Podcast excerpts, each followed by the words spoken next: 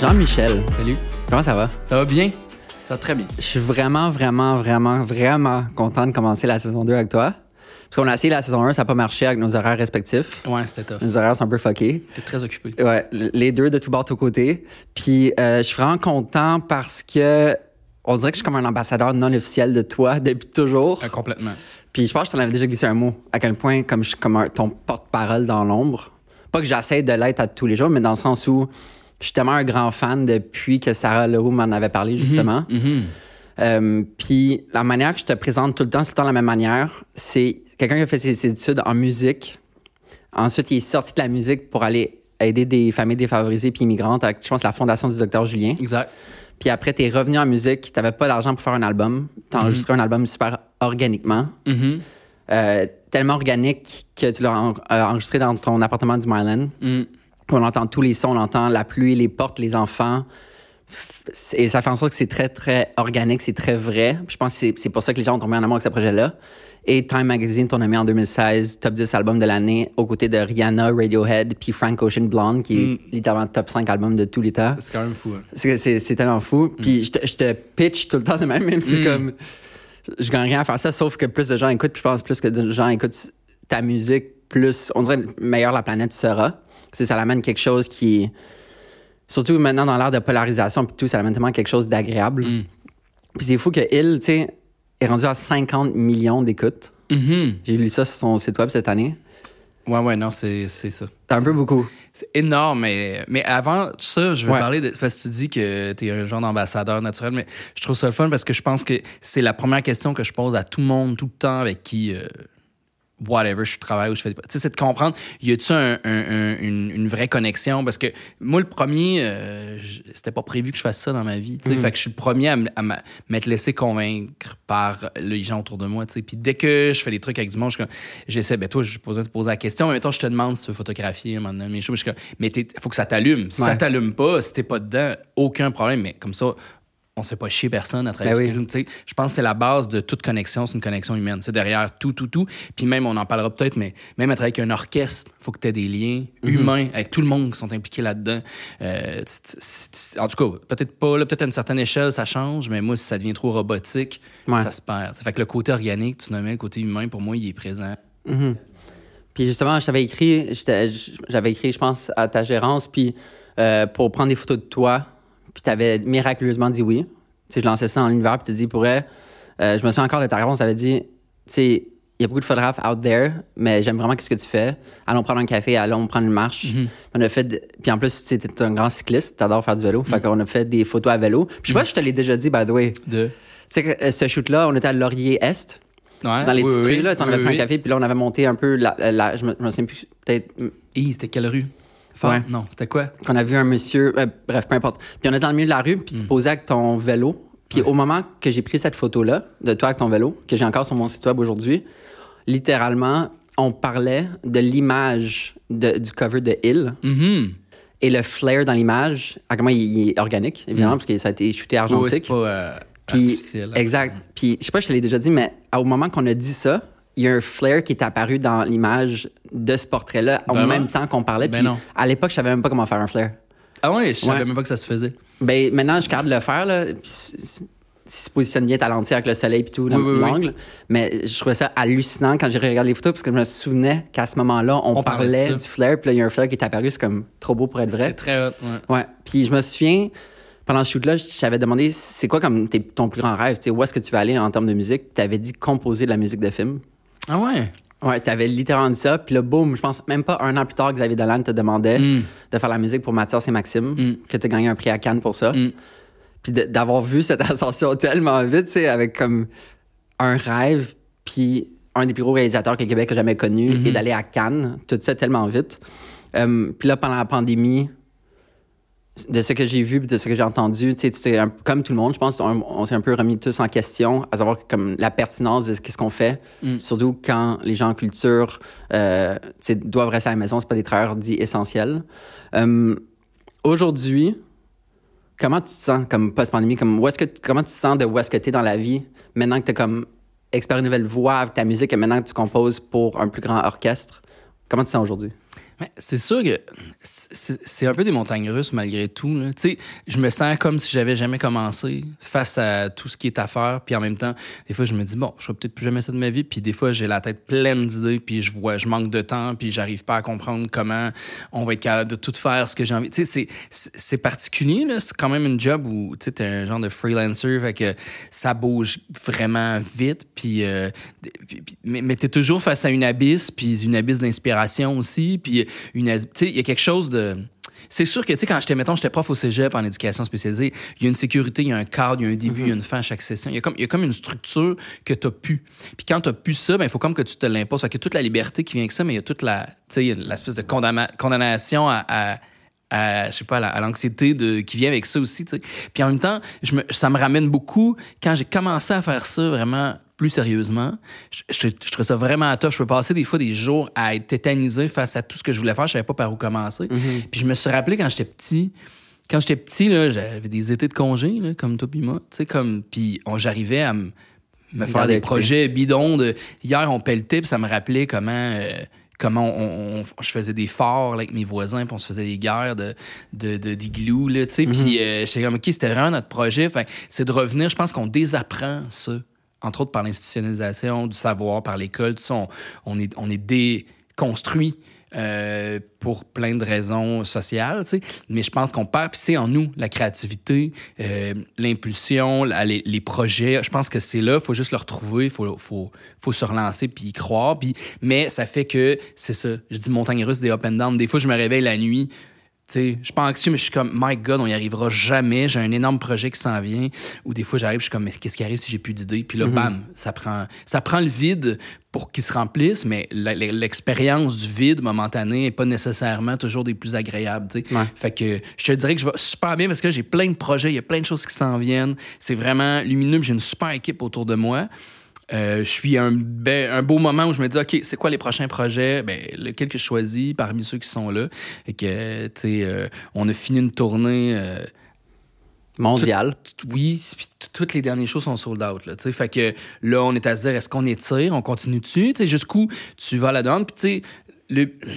Tu veux pas, moi, je veux pas étirer à la sauce non plus. Tu sais, j'ai- J'étais animateur de camp de vacances. un moment donné, J'ai appris qu'il faut, faut, un moment donné, faut arrêter. Dans, on appelait ça dans la, au sommet de la courbe du plaisir. là. Georges Saint-Pierre. Euh, Oui, il dit ça. Non, mais dans le sens, il, il s'est retiré quand il était champion. Voilà, exactement. Ouais. Parce qu'un moment donné, c'est de se dire, je dis pas que j'arrêterai, là, mais c'est de dire, euh, un donné, jusqu'où t'étires pour aller comme gratouiller là, la dernière scène qui pourrait rester à quelque part. Pour, moi, j'en, puis je suis vraiment prolifique, là, moi, j'en, de la musique, c'est comme, faut que je me retienne de, de, de, pas trop pitcher de projet. Ouais. Puis, euh, que c'est, vraiment une belle place. C'est une extrêmement belle place. Est-ce que tu trouves que tu perds la passion? Comme, est-ce que c'est arrivé pendant des montagnes? Comme, mettons, trop faire de choses c'était, par exemple. Est-ce que tu trouves que ça a enlevé un peu ta passion? Puis des fois, tu te forces à en... Jamais. J'ai appris. C'est sûr que c'est parce que c'est vraiment exigeant de faire des shows, surtout tout seul. Là, c'est la première fois de ma vie. Tu sais, on est tout le temps en quatuor. Des fois, on est 12. Euh, J'ai une équipe son, image, euh, directeur de tournée. Fait qu'on est au moins 7 sur la route. Écoute, c'est trippant. là. C'est vraiment trippant. Euh, puis, tu sais, on a, on a trouvé une, une- une structure. Tu sais, c'est rare que je vais faire, mettons, plus que trois shows de fil. Fait que t'as le feeling du premier, t'as le feeling de, bon, j'en ai fait un hier, fait que je suis dedans. Puis t'as, ah, c'est déjà le dernier. Puis après ça, on prend une pause d'une journée peut-être. Mais Ouais. il y a comme tout le temps cette espèce d'engouement. C'est de se. Tu sais, ça me fait penser beaucoup à Marina Abramovic quand elle faisait des, des performances. À, elle a fait une performance à New York où ce que, ça s'appelait The Artist is Present. Elle se faisait juste s'asseoir. puis Tu venais t'asseoir devant elle. Sa capacité, moi, ce qui m'a impressionné, ben, un, toute sa carrière, cette, cette personne-là, avec tout ce qui vient aussi, là. mais c'était sa capacité à faire une espèce de reset devant chaque personne, de dire je reprends à zéro, je suis avec cette personne-là devant moi, puis je vais voir où est-ce que ça nous mène, puis on va faire une- on va créer un vrai contact. Mais je pense que c'est ce qui se passe. Après chaque show, moi, je reste tout le temps signé, je parle au monde. Ouais. Des fois, c'est plus long que le show. Ouais. Mais pour moi, c'est une occasion à chaque fois de revivre ça. Puis je pense quelque chose d'essentiel là-dedans. Ça nous ramène à l'existence, au sens profond de la vie. Puis je pense que chaque.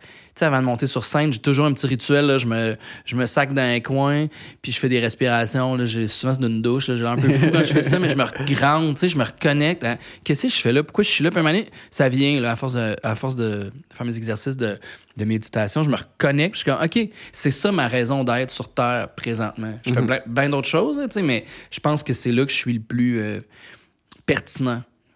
Envie de dire utile, peut-être? Ouais. Euh, Mais aussi- parlons justement de cette dichotomie entre toi qui travaillais euh, dans le milieu communautaire, tu sais, quasiment humanitaire, localement. Euh, puis le fait que tu viennes de dire que ta vocation, c'est de la musique, intuitivement, de, de, loin, on pourrait penser que ça serait le contraire, mais en même temps, je comprends tellement pourquoi tu dis ça. Est-ce que tu trouves que ton moment, comme des familles défavorisées ou à aider le prochain, les, les ceux qui sont, sont dans des situations moins privilégiées, est-ce que tu trouves euh, que ton travail-là, il est clos ou est-ce que c'est une porte ouverte pour le futur? Je sais pas, j'aimerais ça combiner les deux aussi, mais c'est sûr que c'est quelque chose qui manque au point c'est ce qui m'a retenu beaucoup de faire de la musique. Hmm. Tu sais, un moment quand j'étudiais au conservatoire, puis tu passes six ans par jour à pratiquer, puis je me disais, c'est vraiment un monde de bourges, de, c'était un monde d'aristocrates avant, puis je suis comme, c'est complètement déconnecté de la réalité de beaucoup de gens qui sont là, there, qui ont de la misère, puis tu vis ta richesse, ça, sort pas de nulle part, là, elle est faite sur le dos de quelqu'un, là. Tu sais, oui, hmm. tu as travaillé fort, tout, si tu te convaincs, mais il y, a une injustice à quelque part qui fait qu'on n'est pas tous dans une justice aujourd'hui. Quand tu as ça qui est là, euh, c'est ce qui a fait que j'ai fait fuck off, j'ai tout lâché, je suis parti au Guatemala, je suis parti comme essayer, puis après ça je me suis rendu compte que t'es qui toi nobody là en, Amérique latine qui veut faire de l'aide humanitaire. Si tu veux vraiment aider, voilà 10 ans de temps, lâche toute ta vie, puis on en reparlera, c'est peut-être t'aide, tu sais. Je veux pas trop critiquer ça non plus, mais il y a une pensée magique aussi là d'aider son prochain. C'est pour ça que j'étais revenu faire ça ici. C'est sûr que tout ça ça me manque beaucoup parce que quelque chose de très mesurable, concret, tu sais. Quand il y a une mère avec qui ça a pris comme des années créer un lien, puis là tu reçois son troisième enfant, puis qui aurait été très réticente parce qu'elle t'associe, mettons, moi ça m'arrivait souvent, j'étais associé au travail social puis au potentiel de enlever les enfants de la famille, tu sais. Que là, c'est comme quand le lien de confiance est créé, que là les personnes sont là, on est là pour s'entraider puis vraiment aider. Puis tu sais, moi je, travaille beaucoup dans Hochelaga. Hochelaga, c'est vraiment, tu sais, c'est il y avait ah, l'histoire n'est pas si compliquée là, je la résume de façon très très générale mais mhm. plein d'usines tout fait coup on passe des actes internationaux puis ces usines là ferment vont faire faire de la job moins cher ailleurs puis ces gens là se retrouvent mis à pied mhm. chômage puis après ça après une deux générations de chômage ben c'est sûr que c'est pas le mieux le plus effervescent puis ça a des impacts sur entre autres le comportement des gens tout tu sais fait que c'est une réalité euh, quand j'étais dans Côte des Neiges un autre monde aussi beaucoup de familles d'immigrants les immigrants arrivent ici avec plein de, de rêves, d'espoir, de pression aussi sur leurs enfants. Puis là, il faut que tu expliques à des parents qui sont venus ici que leur enfant, ils pensaient qu'elle être médecin, il faut que tu leur dises que leur enfant est autiste. Mais là, ça fait un méchant clash. que c'est tout, c'est tout comment apprendre la langue. C'est des conditions, c'est souvent de la géopolitique, du comportement euh, interrelationnel, presque individuel. C'est vraiment fascinant de faire des liens entre tout ça. Fait que quand j'ai lâché ça, je trouvais ça difficile parce que j'étais comme, moi, la musique, quoi de plus insipide, puis c'est du divertissement, c'est léger. Je, je voyais pas comment ça pouvait avoir un impact vraiment dans la vie des gens. C'est pour ça que je me suis retenu longtemps. Sans la vie, c'est revenu, c'est plus fort que moi. Ça s'est replacé sur mon chemin. Puis quand tu joues, pour toi, il y a cinq personnes, peut m'amener 10, peut m'amener 3000, peut 5000. Mais tu te dis, bon, mais là, peut-être que ça parle aux gens. Puis c'est le retour. C'est pour ça, des fois, je reste après le show. Puis c'est pour ça que quand le monde euh, m'écrit souvent sur les réseaux sociaux, tu sais, il y a plein de trucs des gens qui tu dis OK ce, médecin là ce qu'il met pendant ses chirurgies c'est ma musique ça l'amène à être comme plus grandé puis ça amène un climat euh, favorable, à la santé. là, tu dis, OK, c'est pas direct, s'il faut qu'on t'opère, on met ma toune, ça va pas se faire tout seul. Mais si ça participe à quelque chose, puis ça a un impact comme peut-être plus diffus, mais plus large, OK, là, je commence à acheter l'idée que ça, ça a un impact. Pour... Puis d'avoir fait des photos pour toi aussi, mm. euh, après les shows, c'est hallucinant de voir la diversité du monde.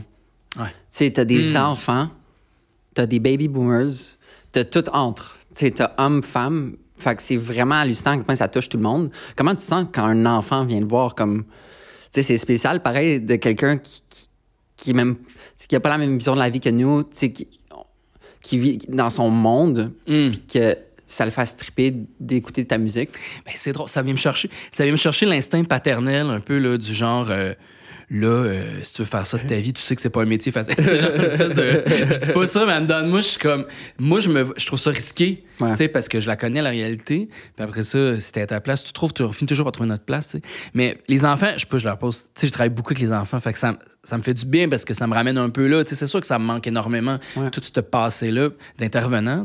Mais euh, je sais pas, je, je niaise avec. Je leur pose des questions. Je leur demande tout le temps s'ils se sont endormis. Puis, tu sais, puis j'en reviens pas. Je leur demande, mais vraiment, toi, tu viens ici, t'écoutes ça. Genre, t'as écouté un jour complet, puis tu t'es pas fait chier pendant ce temps-là, tu sais. Puis les enfants, c'est étonnant. Euh, souvent, c'est ça, ça, les apaise. Ils, écoutent, ils vont écouter ma musique souvent avant de s'endormir. Mm. Ou il y en a qui commencent, qui jouent un peu de musique, qui veulent. Puis j'en profite souvent des fois, je sens la- une espèce de tension avec des parents qui, tu vois, qui veulent mettre de la pression sur leur enfant. Puis l'enfant, ça, tu sens qu'il ne tente pas trop d'être là. C'est les parents qui veulent le forcer à. Là, genre, j'essaie de casser ça tout de suite. Ouais. Puis, tu sais, je dis tout le temps aux parents. Je dis, moi, ce qui est cool, c'est que moi, mes parents, ils m'ont jamais, ils m'ont toujours supporté, mais ils m'ont Ah. jamais forcé. Puis ça m'a permis de garder ma flamme, tu sais. Je leur envoie des petits messages. Tu vois, je fais encore de l'intervention, finalement. mais tu sais, parce que c'est ce que c'est la recette qui a fonctionné avec moi, mais je pense qu'elle fonctionne pour beaucoup de monde. Parce que a- ça arrive des fois, là, comme je te dis, il y, a des- il y a des climats, tu sens qu'il y a de la tension. Puis, Ouais. euh, Puis, mettons, c'est une question vraiment difficile parce que je, je suis un noob en musique. Puis, je veux vraiment pas apprendre la musique parce que j'aime ça juste la vivre avec mes émotions et non techniquement. Mettons, ta musique, clairement, les différents albums ont, ont différentes intensités, mais en termes de niveau de difficulté pour quelqu'un d'apprendre, comme sur 1 à 10, à quel point, comme des jeunes peuvent jouer une chanson complète ou pas? 1 à 10, c'est la réponse. C'est-à-dire, J'ai des tout. pièces. J'ai des pièces qui sont. C'est voulu. Quand j'ai commencé à écrire mes partitions, j'ai dit bon, est-ce que je suis de type commercial, puis je vais faire des réductions, des versions faciles juste pour vendre la partition, pour faire du cash sur le dos du monde. Puis en même temps, je trouvais ça dommage parce que peut-être qu'il y a des gens qui n'arrivent pas à avoir accès parce qu'il y a des bouts qui sont difficiles. J'ai des pièces aussi qui, qui sont plus. Clarita Thème Dominé, c'est le meilleur exemple. C'est une pièce qui a été faite en thème et variation. Fait que le thème est simple, variation 1 est dur, puis plus on avance, plus les variations avancent, plus c'est complexe, puis maner. Puis en même temps, moi, je trouve que des fois, on est dans une société un petit peu trop euh, ouatée qui, euh, où on, on fait du nivellement par le bas, puis on adapte tout. Puis à un moment donné, je suis comme, OK, même année, c'est correct de se lancer des défis, puis c'est correct qu'il y ait des endroits que c'est pas pour toi, puis qu'il y a d'autres que c'est oui, puis de faire un- se retrouver au confluent de nos talents, mais du travail qu'on y met aussi. Puis je pense que c'est une tradition qui est forte en, en classique, trop forte, je pense, mais donc, c'est correct aussi qu'il y ait des pièces qui soient trop tough. Puis peut-être un jour, t'espères. Tu sais, je veux dire, aujourd'hui, c'est la- aussi la société de l'instantané. Tu sais, des fois, tu veux quelque chose, puis il Ouais. faut que tu ramasses ton argent, puis tu vas peut-être l'avoir dans deux ans. Moi, je pense qu'il y a une valeur ajoutée à ça. Parce que si tout de suite, tout ce que tu veux, dans deux, tu vas vouloir d'autres choses, après, c'est comme. C'est, c'est une, je pense que c'est un faux chemin vers le bonheur. Ouais. Le bonheur, il est pas juste dans euh, l'atteinte de ses objectifs, c'est vraiment dans le, the journey, tu sais, le, le Ouais. chemin vers aussi la pente ascendante. Fait que c'est, fait que c'est, c'est ce qui fait que j'ai déterminé que moi, puis tu vois, le- moi, ce qui est payant de mon côté, musicalement, moi, mes plus. C'est quand quelqu'un va présenter une de mes pièces au conservatoire ou dans un concours de musique ou, mettons, en audition à Vincent Dindy ou des trucs comme ça, je me dis, OK, mes pièces sont du calibre. J'ai pas dénaturé, j'ai pas abaissé le niveau, ça fait que j'ai des pièces qui sont vraiment tough à jouer. Moi, de ce temps-ci, j'ai trois pièces par show. Si je pratique pas, je me plante on stage. Ah ouais. fait que je veux garder ce défi-là pour qu'à chaque concert, je veux un track, je veux un défi, puis je veux être fier ou pas. Ou Mhm. moins, mais, mais c'est important. De, je pense que c'est le côté athlétique. Là. C'est, tu- Ouais, ça, c'est pas euh, tout à coup, euh, on, on baisse euh, le niveau. Je sais pas si on fait un- si aux Olympiques, ils vont pas tout à coup rajouter plus de temps pour que le monde finisse leur, Mhm. leur course à pied. C'est ça le temps, c'est ça le record à battre, c'est ça le record à battre. Il y a quelque chose, puis je pense que c'est quelque chose qui s'est perdu beaucoup récemment dans notre société occidentale. Puis moi, j'y crois gros à Mhm. ça, d'avoir un but. Puis euh, ça prendra peut-être 20 ans. Mais mec, tu y arrives, tu vas être fier, puis tu vas savoir pourquoi, puis ça va être une vraie réussite. Pas juste parce qu'on t'a donné des gommettes, puis on t'a dit que t'étais bon. euh. Ouais, je pense que c'est une des choses que j'adore dire dans la vie, autant pour moi que pour les autres, c'est si c'était facile, tout le monde le ferait. Pas dans le sens où que Mm. les gens peuvent pas le faire, mais c'est comme on est tellement entraîné à la simulation rapide, Exact. tu sais, de choisir le chemin le plus rapide. Alors, c'est normal que ce soit difficile, que ce soit faire un livre, que ce soit faire, faire des gros projets. Mm-hmm. Moi, une, une fois que j'ai fait mon premier livre, chaque pièce de théâtre, chaque Mhm. film, je suis comme, je vous applaudis. Mm. Des projets qui durent des années. Mhm. faut tellement que tu aies la confiance, faut que tu aies la motivation, faut que tu aies la vision, faut que faut, tu te relèves à chaque fois, parce que évidemment, c'est sûr que tu vas avoir des downs. Alors, je trouve que c'est tellement une belle chose que je me dis de tout le temps, OK, si c'était facile, tout le monde le ferait. Si c'était facile, tout le monde le ferait.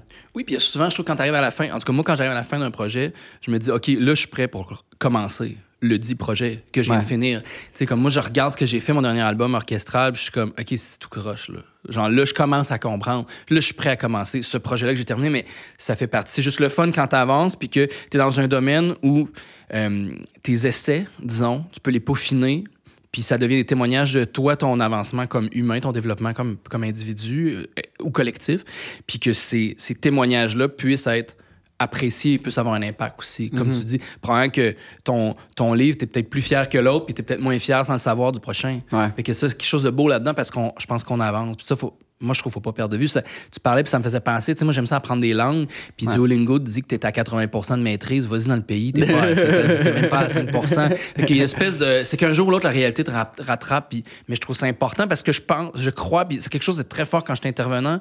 C'était ma solution. Chaque, j'ai pas rencontré un humain dans des conditions les plus difficiles du monde qui avait pas en lui la clé pour se sortir de cette situation. Il y a Mm. toujours quelque chose, un talent caché, une passion, quelque chose, un, un angle à partir duquel on peut bâtir pour vrai.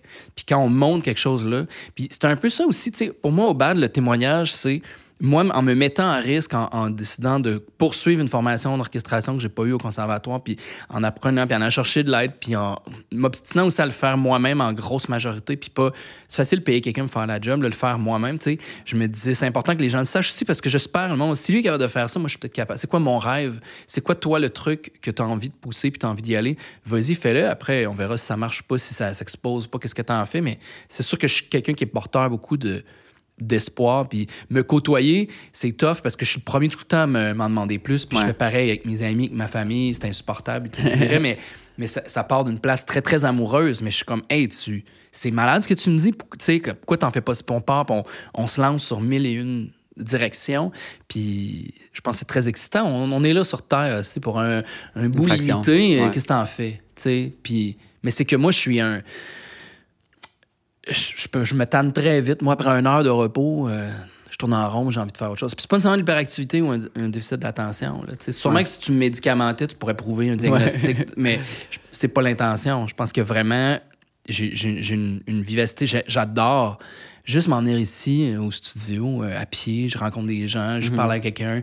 Euh, c'est- Cette relation-là avec la vie qui vibre autour de nous, je pense qu'elle est incessante. Mais ça paraît que justement, tu as eu toute ton expérience en travailleur social Mm. parce que je le vois la manière que tu interagis avec les gens après le show, comme chaque personne a la même valeur à tes yeux. C'est tellement beau. Puis juste le fait que tu dis ça, que tu parles aux gens dans la rue, comme il n'y a pas beaucoup de gens qui parlent à des gens dans la rue, tu sais. Mais ça fait du bien, de, une fois que tu enlèves tes clôtures émotionnelles, de comme chaque personne est intéressante, que ce soit à Schlaga, que ce soit à Westland, que ce- peu importe où. Tu sais, chaque personne Ou, peut nous apprendre quelque sais, Moi, chose. je viens de la région. Ouais, euh, J'étais à Québec en fait de semaine. Je suis chez mes parents à Nicolette. Puis ça aussi, on a tourné beaucoup, beaucoup en région récemment. Puis parce que je présente, mettons, ma musique en Europe, c'est comme, OK, mais tu sais, been there un peu. Quand j'ai commencé à tourner en Europe, le message que je recevais, c'était comme, c'est bien beau, mais ça fait 10 ans, nous autres, qu'on est passé là. Qu'est-ce que tu as à offrir? Oh. C'est un peu la claque en pleine face qui m'a dit, OK, moi, ce qui m'allume, c'est l'électro. Moi, je vais apprendre, je vais apprendre Ableton. Je vais comme gérer avec des, des synthés puis des contrôleurs MIDI, puis je vais me lancer là-dedans.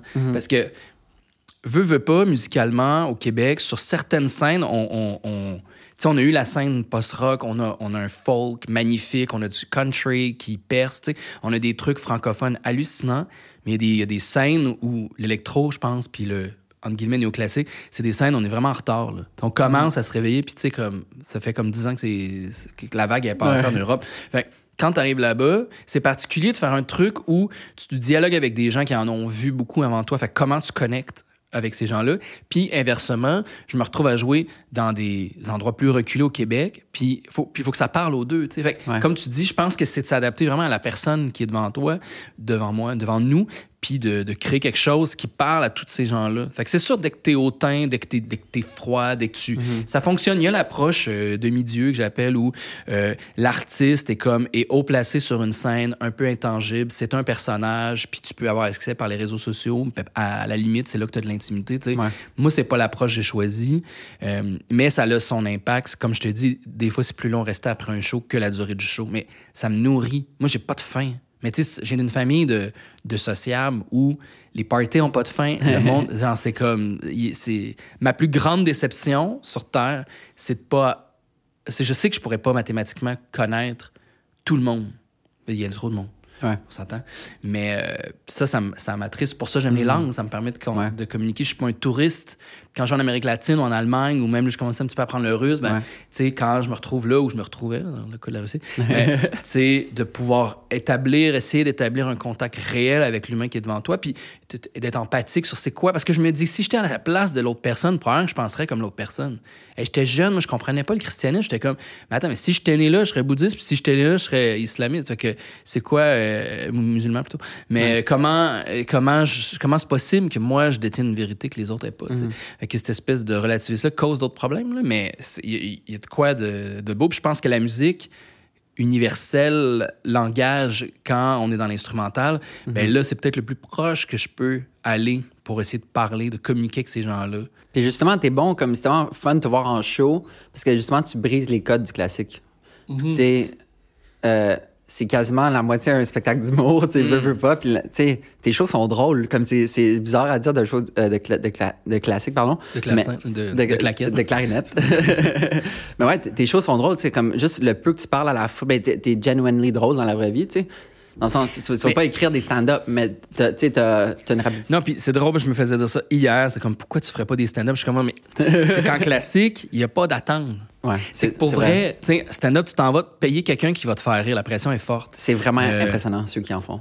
Euh, oui, oui, puis il y a énormément de travail. Ouais. Après, il y a aussi le côté que tu dis, OK, ton show est rodé, tu roules, tu as un micro, une lumière, puis tu fais autant de cash qu'un orchestre de 60 qui ont travaillé vraiment longtemps. Ouais. Fait qu'il y a un rapport à avoir, puis je pense qu'il est important de le dire aussi, parce que la vérité au Québec, c'est que les salles se financent avec les humoristes pour encourager de l'art, j'ai envie de dire, à côté. Est-ce que l'humorisme, Ah ouais. est-ce que c'est de l'art, l'humour? J'ai envie de dire, ça dépend de qui. Ce Mhm. serait ça ma réponse. Parce qu'il y a du commercial là-dedans aussi. Je pense que c'est une forme d'art, mais on s'éloigne aussi de quelque chose. Puis c'est un outil. Le fou du roi, euh, il y en a qui ont perdu ça de vue. Fait que des fois, l'humour est complaisant, c'est du divertissement, mais je pense qu'il y a un outil incroyable pour changer, faire avancer, bouger des choses. Puis pas juste être dans du, de la moralisa- du moralisateur ou du sensationnalisme. Je pense qu'on peut vraiment faire bouger des choses. Euh, après, bon, les, les humoristes en font ce qu'ils veulent, mais, fait mais oui, la vérité, c'est que beaucoup de salles, c'est comme ça qu'ils fonctionnent. C'est tough. Ça fait du bien quand, comme, tu prends le micro entre tes chansons, puis on dirait que c'est comme, c'est boire un grand verre d'eau froid après avoir marché 50 km dans le désert. Tu sais, dans le Ah sens où, tu t'attends à y aller full droit, puis là, t'es comme, ah, OK, il est humain, il Mais- est comme nous.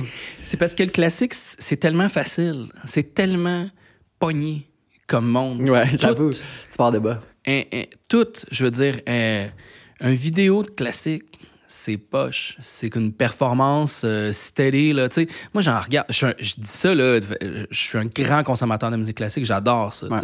Fait que tu vas regarder une vieille performance de euh, Brendel, euh, un, un- un écran, tu sais, t'es- c'est un plan fixe, là, il joue, c'est aride, aride, aride. Tu veux écouter la performance, tout. Euh, Une pochette de classique, t'as déjà vu ça, toi qui aimes le visuel? Ouais. C'est toujours là, c'est toujours un musicien avec son instrument, un sourire fake, puis plein, plein, plein de textes over. Je suis comme, il y a tellement la place pour repenser le milieu dans tous les sens.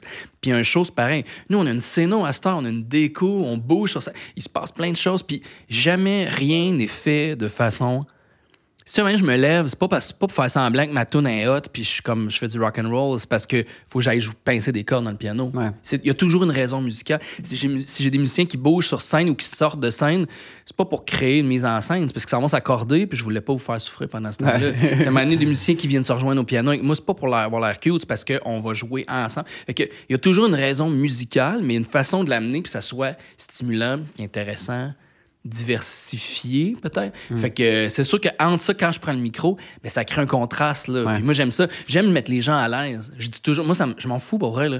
Tu viens, tu dors, ben c'est pour toi le pire mais moi je suis le premier des fois je dors dans un show où on dort, on est tellement bien parce qu'on a comme pas le droit, en même temps on se laisse aller puis est-ce qu'on dort vraiment? Ben non, on se laisse aller puis c'est une autre façon d'apprécier. Tu sais, euh, je préfère ça que être guindé à l'opéra, rien comprendre, puis être là juste pour voir, puis être vu, puis faire semblant. Ouais. C'est une autre approche aussi, mais je pense qu'il n'y a rien de nouveau là-dedans, puis il n'y a rien d'ancien. Je pense que c'est une place où tu as le droit d'exister vraiment. Puis c'est sûr que je prends le micro, je dis des niaiseries, puis euh, j'essaie en même temps de- d'enseigner deux, trois éléments de musique ou parler d'un background, d'une pièce, Ouais. puis c'est toujours différent d'un soir à l'autre. J'ai le même but, mais la façon de le faire change. Comme ma musique, les pièces changent un peu d'un concert à l'autre, parce que sinon, je serais un robot. Sinon, pourquoi moi? Mettons Ouais. un hologramme à la place.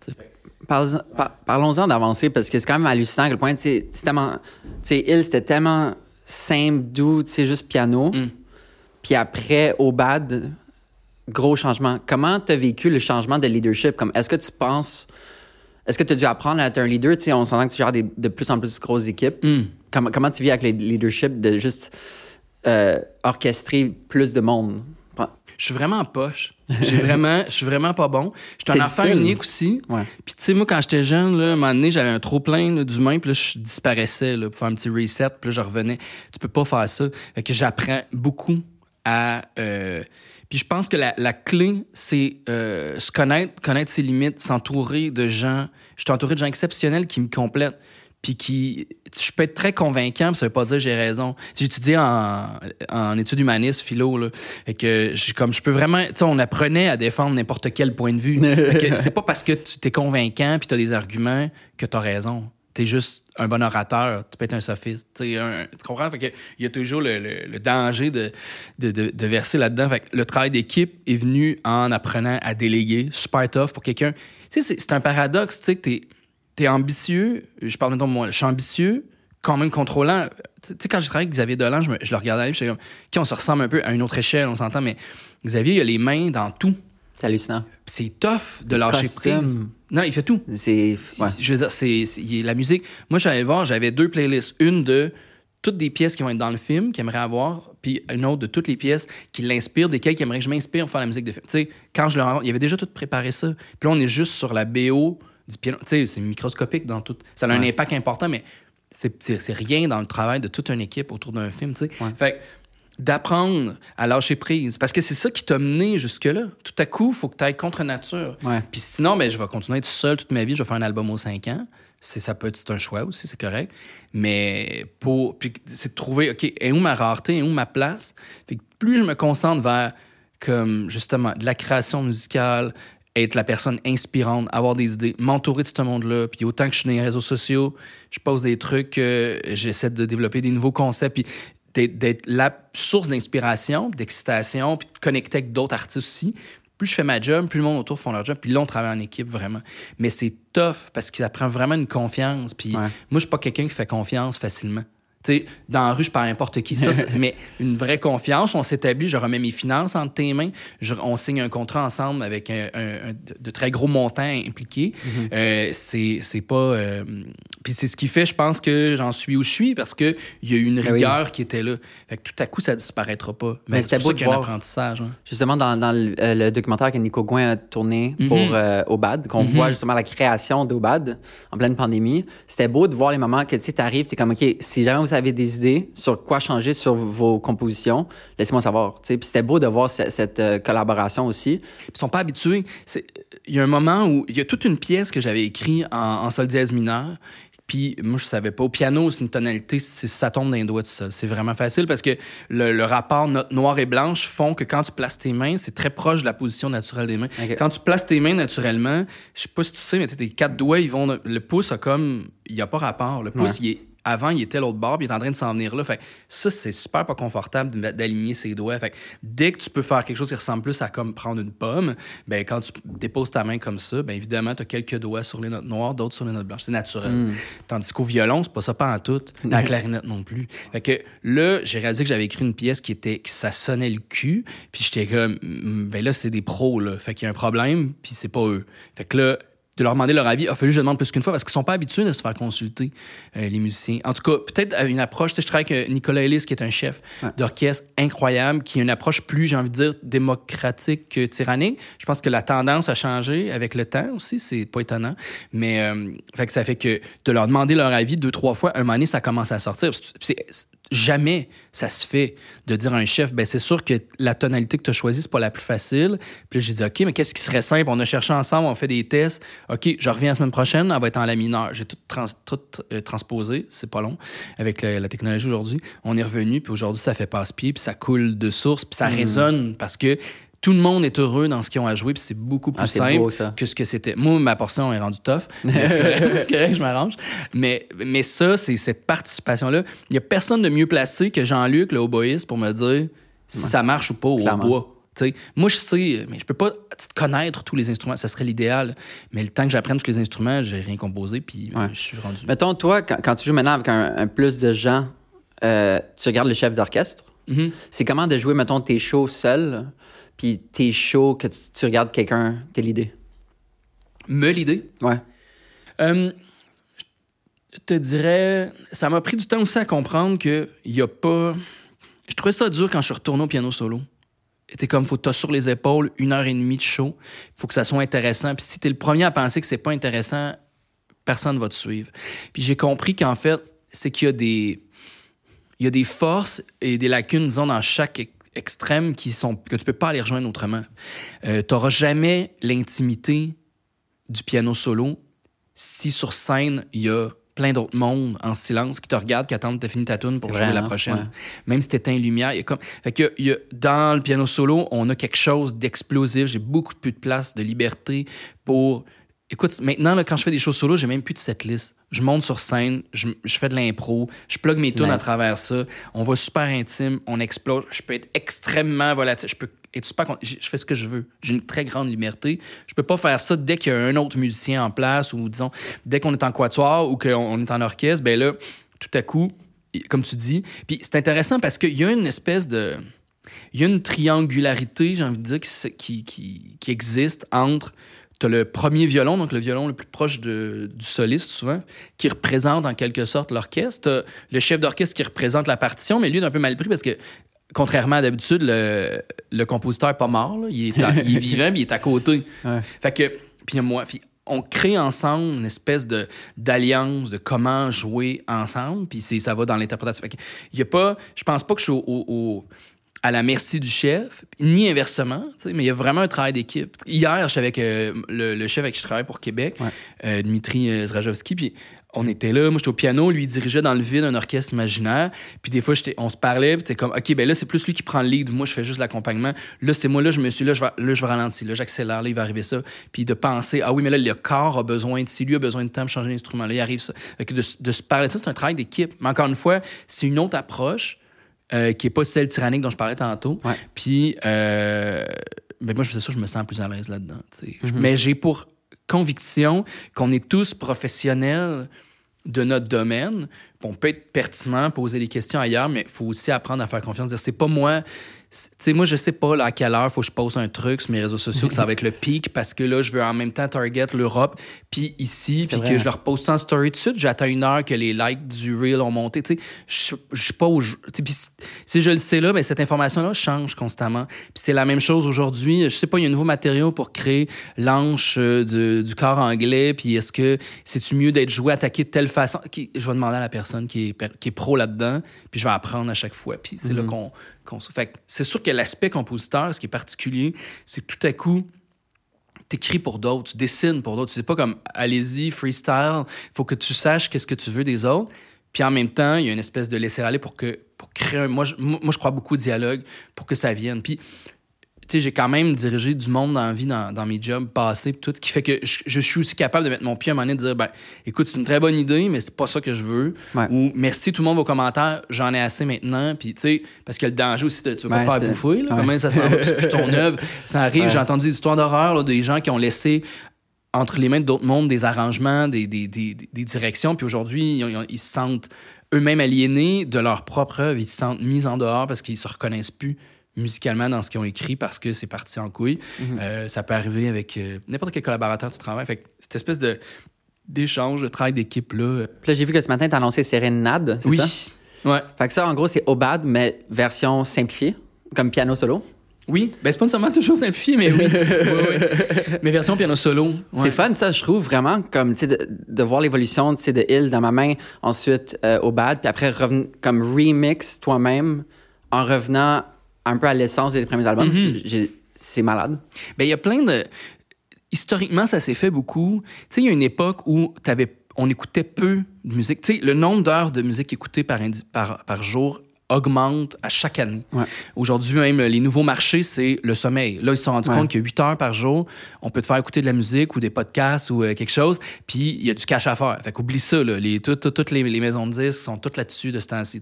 Mais historiquement, il y a une époque où tu n'avais pas vraiment accès. Peut-être tu allais voir un orchestre jouer une fois par semaine, puis il y avait quelqu'un qui gratouillait dans ta famille. C'était ça le, rapport à la musique. Euh, il y a eu toute une tendance à faire ce qu'on appelle des réductions. On prenait une œuvre complète d'orchestre que tu allais peut-être entendre une fois dans ta vie, puis on t'en faisait une version piano solo pour que tu puisses la jouer ou quelqu'un la joue chez toi.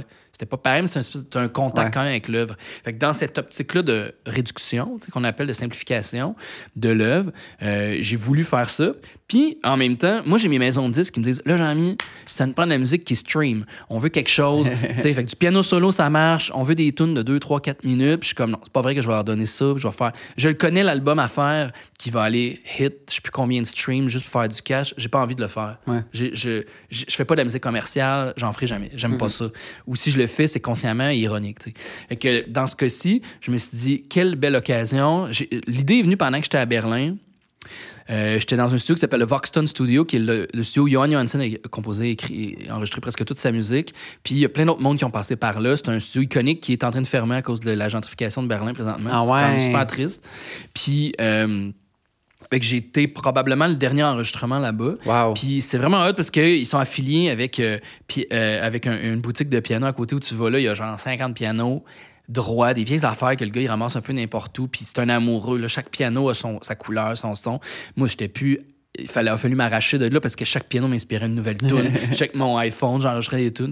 Puis finalement, on a trouvé le piano qui fonctionnait le, le mieux. On l'a amené dans le studio. Puis ça a été trois jours, mais un- une, une journée et demie, l'album était enregistré. Il y a eu une espèce de boost Wow. où j'ai refait les pièces en piano solo, mais avec toujours un petit hint pour qu'elles soient différentes. Là. Fait que des, des pièces que euh, Murmure, euh, elle se reconnaît presque plus. Là. Je suis parti sur un délai. Nice. J'ai de l'impro, j'ai une pièce qui est nouvelle. euh, euh, Il y en a que j'ai pas faites aussi. J'étais comme, OK, là, c'est beau, mais d'où c'est une pièce pour piano avec un petit écho de vent, à un moment donné, de, de, de, clarinette, puis d'oboe. Bon, on va pas la refaire, ça vaut pas la peine. Je vais mettre de la, la- je vais faire la place. L'idée, c'est d'avoir une espèce de réflexion, un album cohérent, qui est une espèce de spin-off. Euh, de revenir à la base aussi, parce que euh, y a des pièces qui sont nées au piano. Je pense que c'est ce qui m'a convaincu aussi. Une des choses qui m'a convaincu à me lancer en orchestration, c'est que beaucoup d'orchestrateurs sont pianistes d'abord et avant tout. Le piano te permet d'avoir une belle vision. Tu as presque, t'as presque de la note la plus grave à la plus aiguë d'un orchestre sur un piano. Fait que t'es vraiment capable. T'es plus limité si t'as une guitare entre les mains, t'as six cordes, d'essayer d'aller. faut vraiment que t'aies plus de musique dans la tête. Piano, tu l'as comme plus dans les doigts dans la face. Fait que on dirait qu'il y a tellement de monde que je me dis, bon, peut-être que je peux prendre ces pièces-là, ces extraits-là que j'ai au piano, puis les amener, les faire vivre dans un orchestre. T'as fait ça quand à Berlin? À l'automne? À l'automne. Peut-être au mois de mai, j'ai mai en tête. Ça fait ça fait-tu un an? Non, ça fait six mois? Je sais pas, entre six mois et un an. Parce que je sais pas, je t'avais dit, by the way, euh, j'ai fait saison sur Obad. Dans le sens où, une fois que j'ai fini toutes mes, mes photos, littéralement, tout le montage, toute la post-prod, tout sur Obad. T'es sérieux? Ouais. Parce que tu venais juste le sortir, je pense que c'était en mars, ça se peut-tu? Ouais. euh, fév- Ou février? Ouais. Non, mars. Février. 2 février, 22 février? 10 février. 16, 12? février ou mars Euh, 2022? Mais alors, est-ce que tu te vois comme faire des shows que Sérénade, de tourner cet album-là seul? C'est une excellente question. J'aurais pas le choix dans le sens des fois, je me retrouve. euh, tu sais, des fois, j'arrive, je vais arriver avant ma team, je repars après. Puis ça me permet de justement. euh, j'ai fait ça, j'étais à Rotterdam l'autre jour, il y avait un festival, c'était solo piano. J'ai fait parce que ma gang arrivait juste après. J'ai fait un concert en piano solo. C'est sûr que je vais puiser. Mais Sérénade, c'est pas tant des pièces que c'est une attitude face à une conception de la musique. Puis pour moi, qu'est-ce qu'une pièce? Euh, puis c'est intéressant le lien que tu fais avec Saison parce que toi, ta photo, c'est que tu captures à un moment un- un- quelque chose qui est en changement. La veille, le lendemain, déjà, c'est une photo qui peut-être peut avoir absolument rien à voir, au point où l'hiver, le lendemain, il y a une tempête, puis on voit pas plus qu'un mètre en avant. Puis euh, plus tard, je pense que c'est ça, ce livre-là, c'est comprendre comment tout ça bouge. Toi, tu choisis des Le moments. souffle de la vie. Exact. Mais je pense que pour moi, en la une pièce, c'est ça. C'est quelque chose de vivant, en, en mouvement. Puis si tu t'en prends pas soin, c'est-à-dire si tu l'oublies puis tu la joues plus, ben elle meurt, elle n'existe plus. Puis l'enregistrement, c'est une photo à un moment précis Ouais. d'un film, de quelque chose qui est en Oh, mouvement. ouais. Fait que pour moi, c'est pas que c'est négligeable, mais c'est cool. Là, on se donne, on, on enregistre, on, fait le, mieux. Mais puis un danger à ça aussi, c'est qu'on crée une perfection qui est pas, qui est des fois pas rapport avec. euh, ça a mis une pression terrible. Depuis l'enregistrement, les musiciens classiques ont comme moins le droit de faire des erreurs en spectacle parce que tu as une version à laquelle tu peux te référer qui est parfaite. Ouais. Mais cette version parfaite-là, des fois, elle a jamais existé. Parce que c'est du montage fait à partir de deux, trois versions. Mm-hmm. Tu comprends? Où ils l'ont refait tellement de fois avant d'avoir la take parfaite qui reviendra jamais. Fait que pour moi, la composition, elle existe au-delà. Puis elle existe euh, quand j'ai l'idée la première fois, elle existe tout croche un peu euh, dans des extraits, elle existe sous forme de partition aussi, dépendamment de ce que toi t'en fais dans ton interprétation. Ouais. Elle existe d'un concert à l'autre, elle existe en piano solo, en quatuor, en orchestre, en grand orchestre. Puis c'est la même idée. Il y a comme une idée, il y a une idée vivante. qui, qui est vivante, qui essaie de s'exprimer sur Terre Ah, c'est cool, par ça. ces différents moyens-là. Fait que pour moi, Sérénade, c'est juste de donner une- un autre canal, une autre porte d'entrée sur Terre à ces idées-là d'Obad. Ce que j'ai toujours fait, si je me retrouve en, en concert, je veux jouer hypocrite, mais j'ai pas CFCF qui est à côté de moi pour la faire, puis je vais pas le faire venir pour une tune. Ouais. Fait que j'en refais une version. Puis cette version-là, ben, est écrite, semi-improvisée, dépendamment des pièces. Des pièces qui sont très fermés. Tu sens qu'ils sont comme bien balancés. Ouais. Puis il y en a d'autres que il y a des bouts, je me dis, bon, ben là, je verrai comment ça file avec le monde. Puis ça, ça bouge beaucoup. Fait que pour moi, c'est ça, Sérénade. Il y a une pièce, La Chute, qui était, c'est la pièce où je me suis pété le bras, puis j'ai composé une tune avec l'autre bras qui restait. ça, c'est, euh, c'est une pièce qui est particulière, qui est nouvelle, vraiment. Mais sinon, c'est ça. C'est plus une attitude. Puis le mood, c'était vraiment ça. Tu sais, écoute, j'étais dans un studio qui est en train de fermer. Johan Johansson, qui est quand même associé à. Dans un autre pays. Dans un autre pays. Puis sais, Johan Johansson, c'est quelqu'un qui m'a inspiré beaucoup musicalement, qui est décédé dans des circonstances un peu obscures et tristes, puis on, on- qui, a fait de la musique extrêmement touchante, déprimante aussi, qui a fait des scores incroyables. Que, il y avait comme tout ça dans l'air, puis je trouvais que c'était intéressant de d'insuffler ma musique, Sérénade. Tu sais, pour moi, Sérénade, c'est si au bad c'est le printemps, Sérénade c'est l'automne. Tu sais, si, Ouais. si au bad c'est le matin, Sérénade c'est le, so- c'est le soir, en tout cas, le coucher de soleil. Fait il y a quelque chose autour de ça. Mais juste le cover, c'est très cool. Tu sais, le, le bleuâtre. Ouais, t'as vu? Ben, dans, dans le lien pre-save, Oui, ah, je sais tu même vois le pas. cover? Je sais pas si ils ont sorti le cover officiel. Ben, j'espère avec les papillons. C'est comme Oui, un c'est ça. remix de l'autre que Exactement. Bien Avoué avait fait. Ouais. On a nocturnalisé, C'est disons. ça, mais je trouve que c'est- c'est- tu comprends l'ambiance de comme nocturne, justement, de comme, OK, pff, sais, plus prendre le respire. On voulait aller complètement ailleurs, refaire toute une pochette avec, avec mettons, des papillons de nuit, tout ça. Ça, c'est genre de bonne idée que quand t'arrives, ça marche pas pantoute. Fait qu'on s'est dit, là, il y a un message clair. Tu regardes ça, tu dis, OK, je connais cette pochette, Ouais. mais ça me donne un tout autre feeling. On est dans cou- des couleurs beaucoup plus nocturnes, dans le bleu, dans le noir.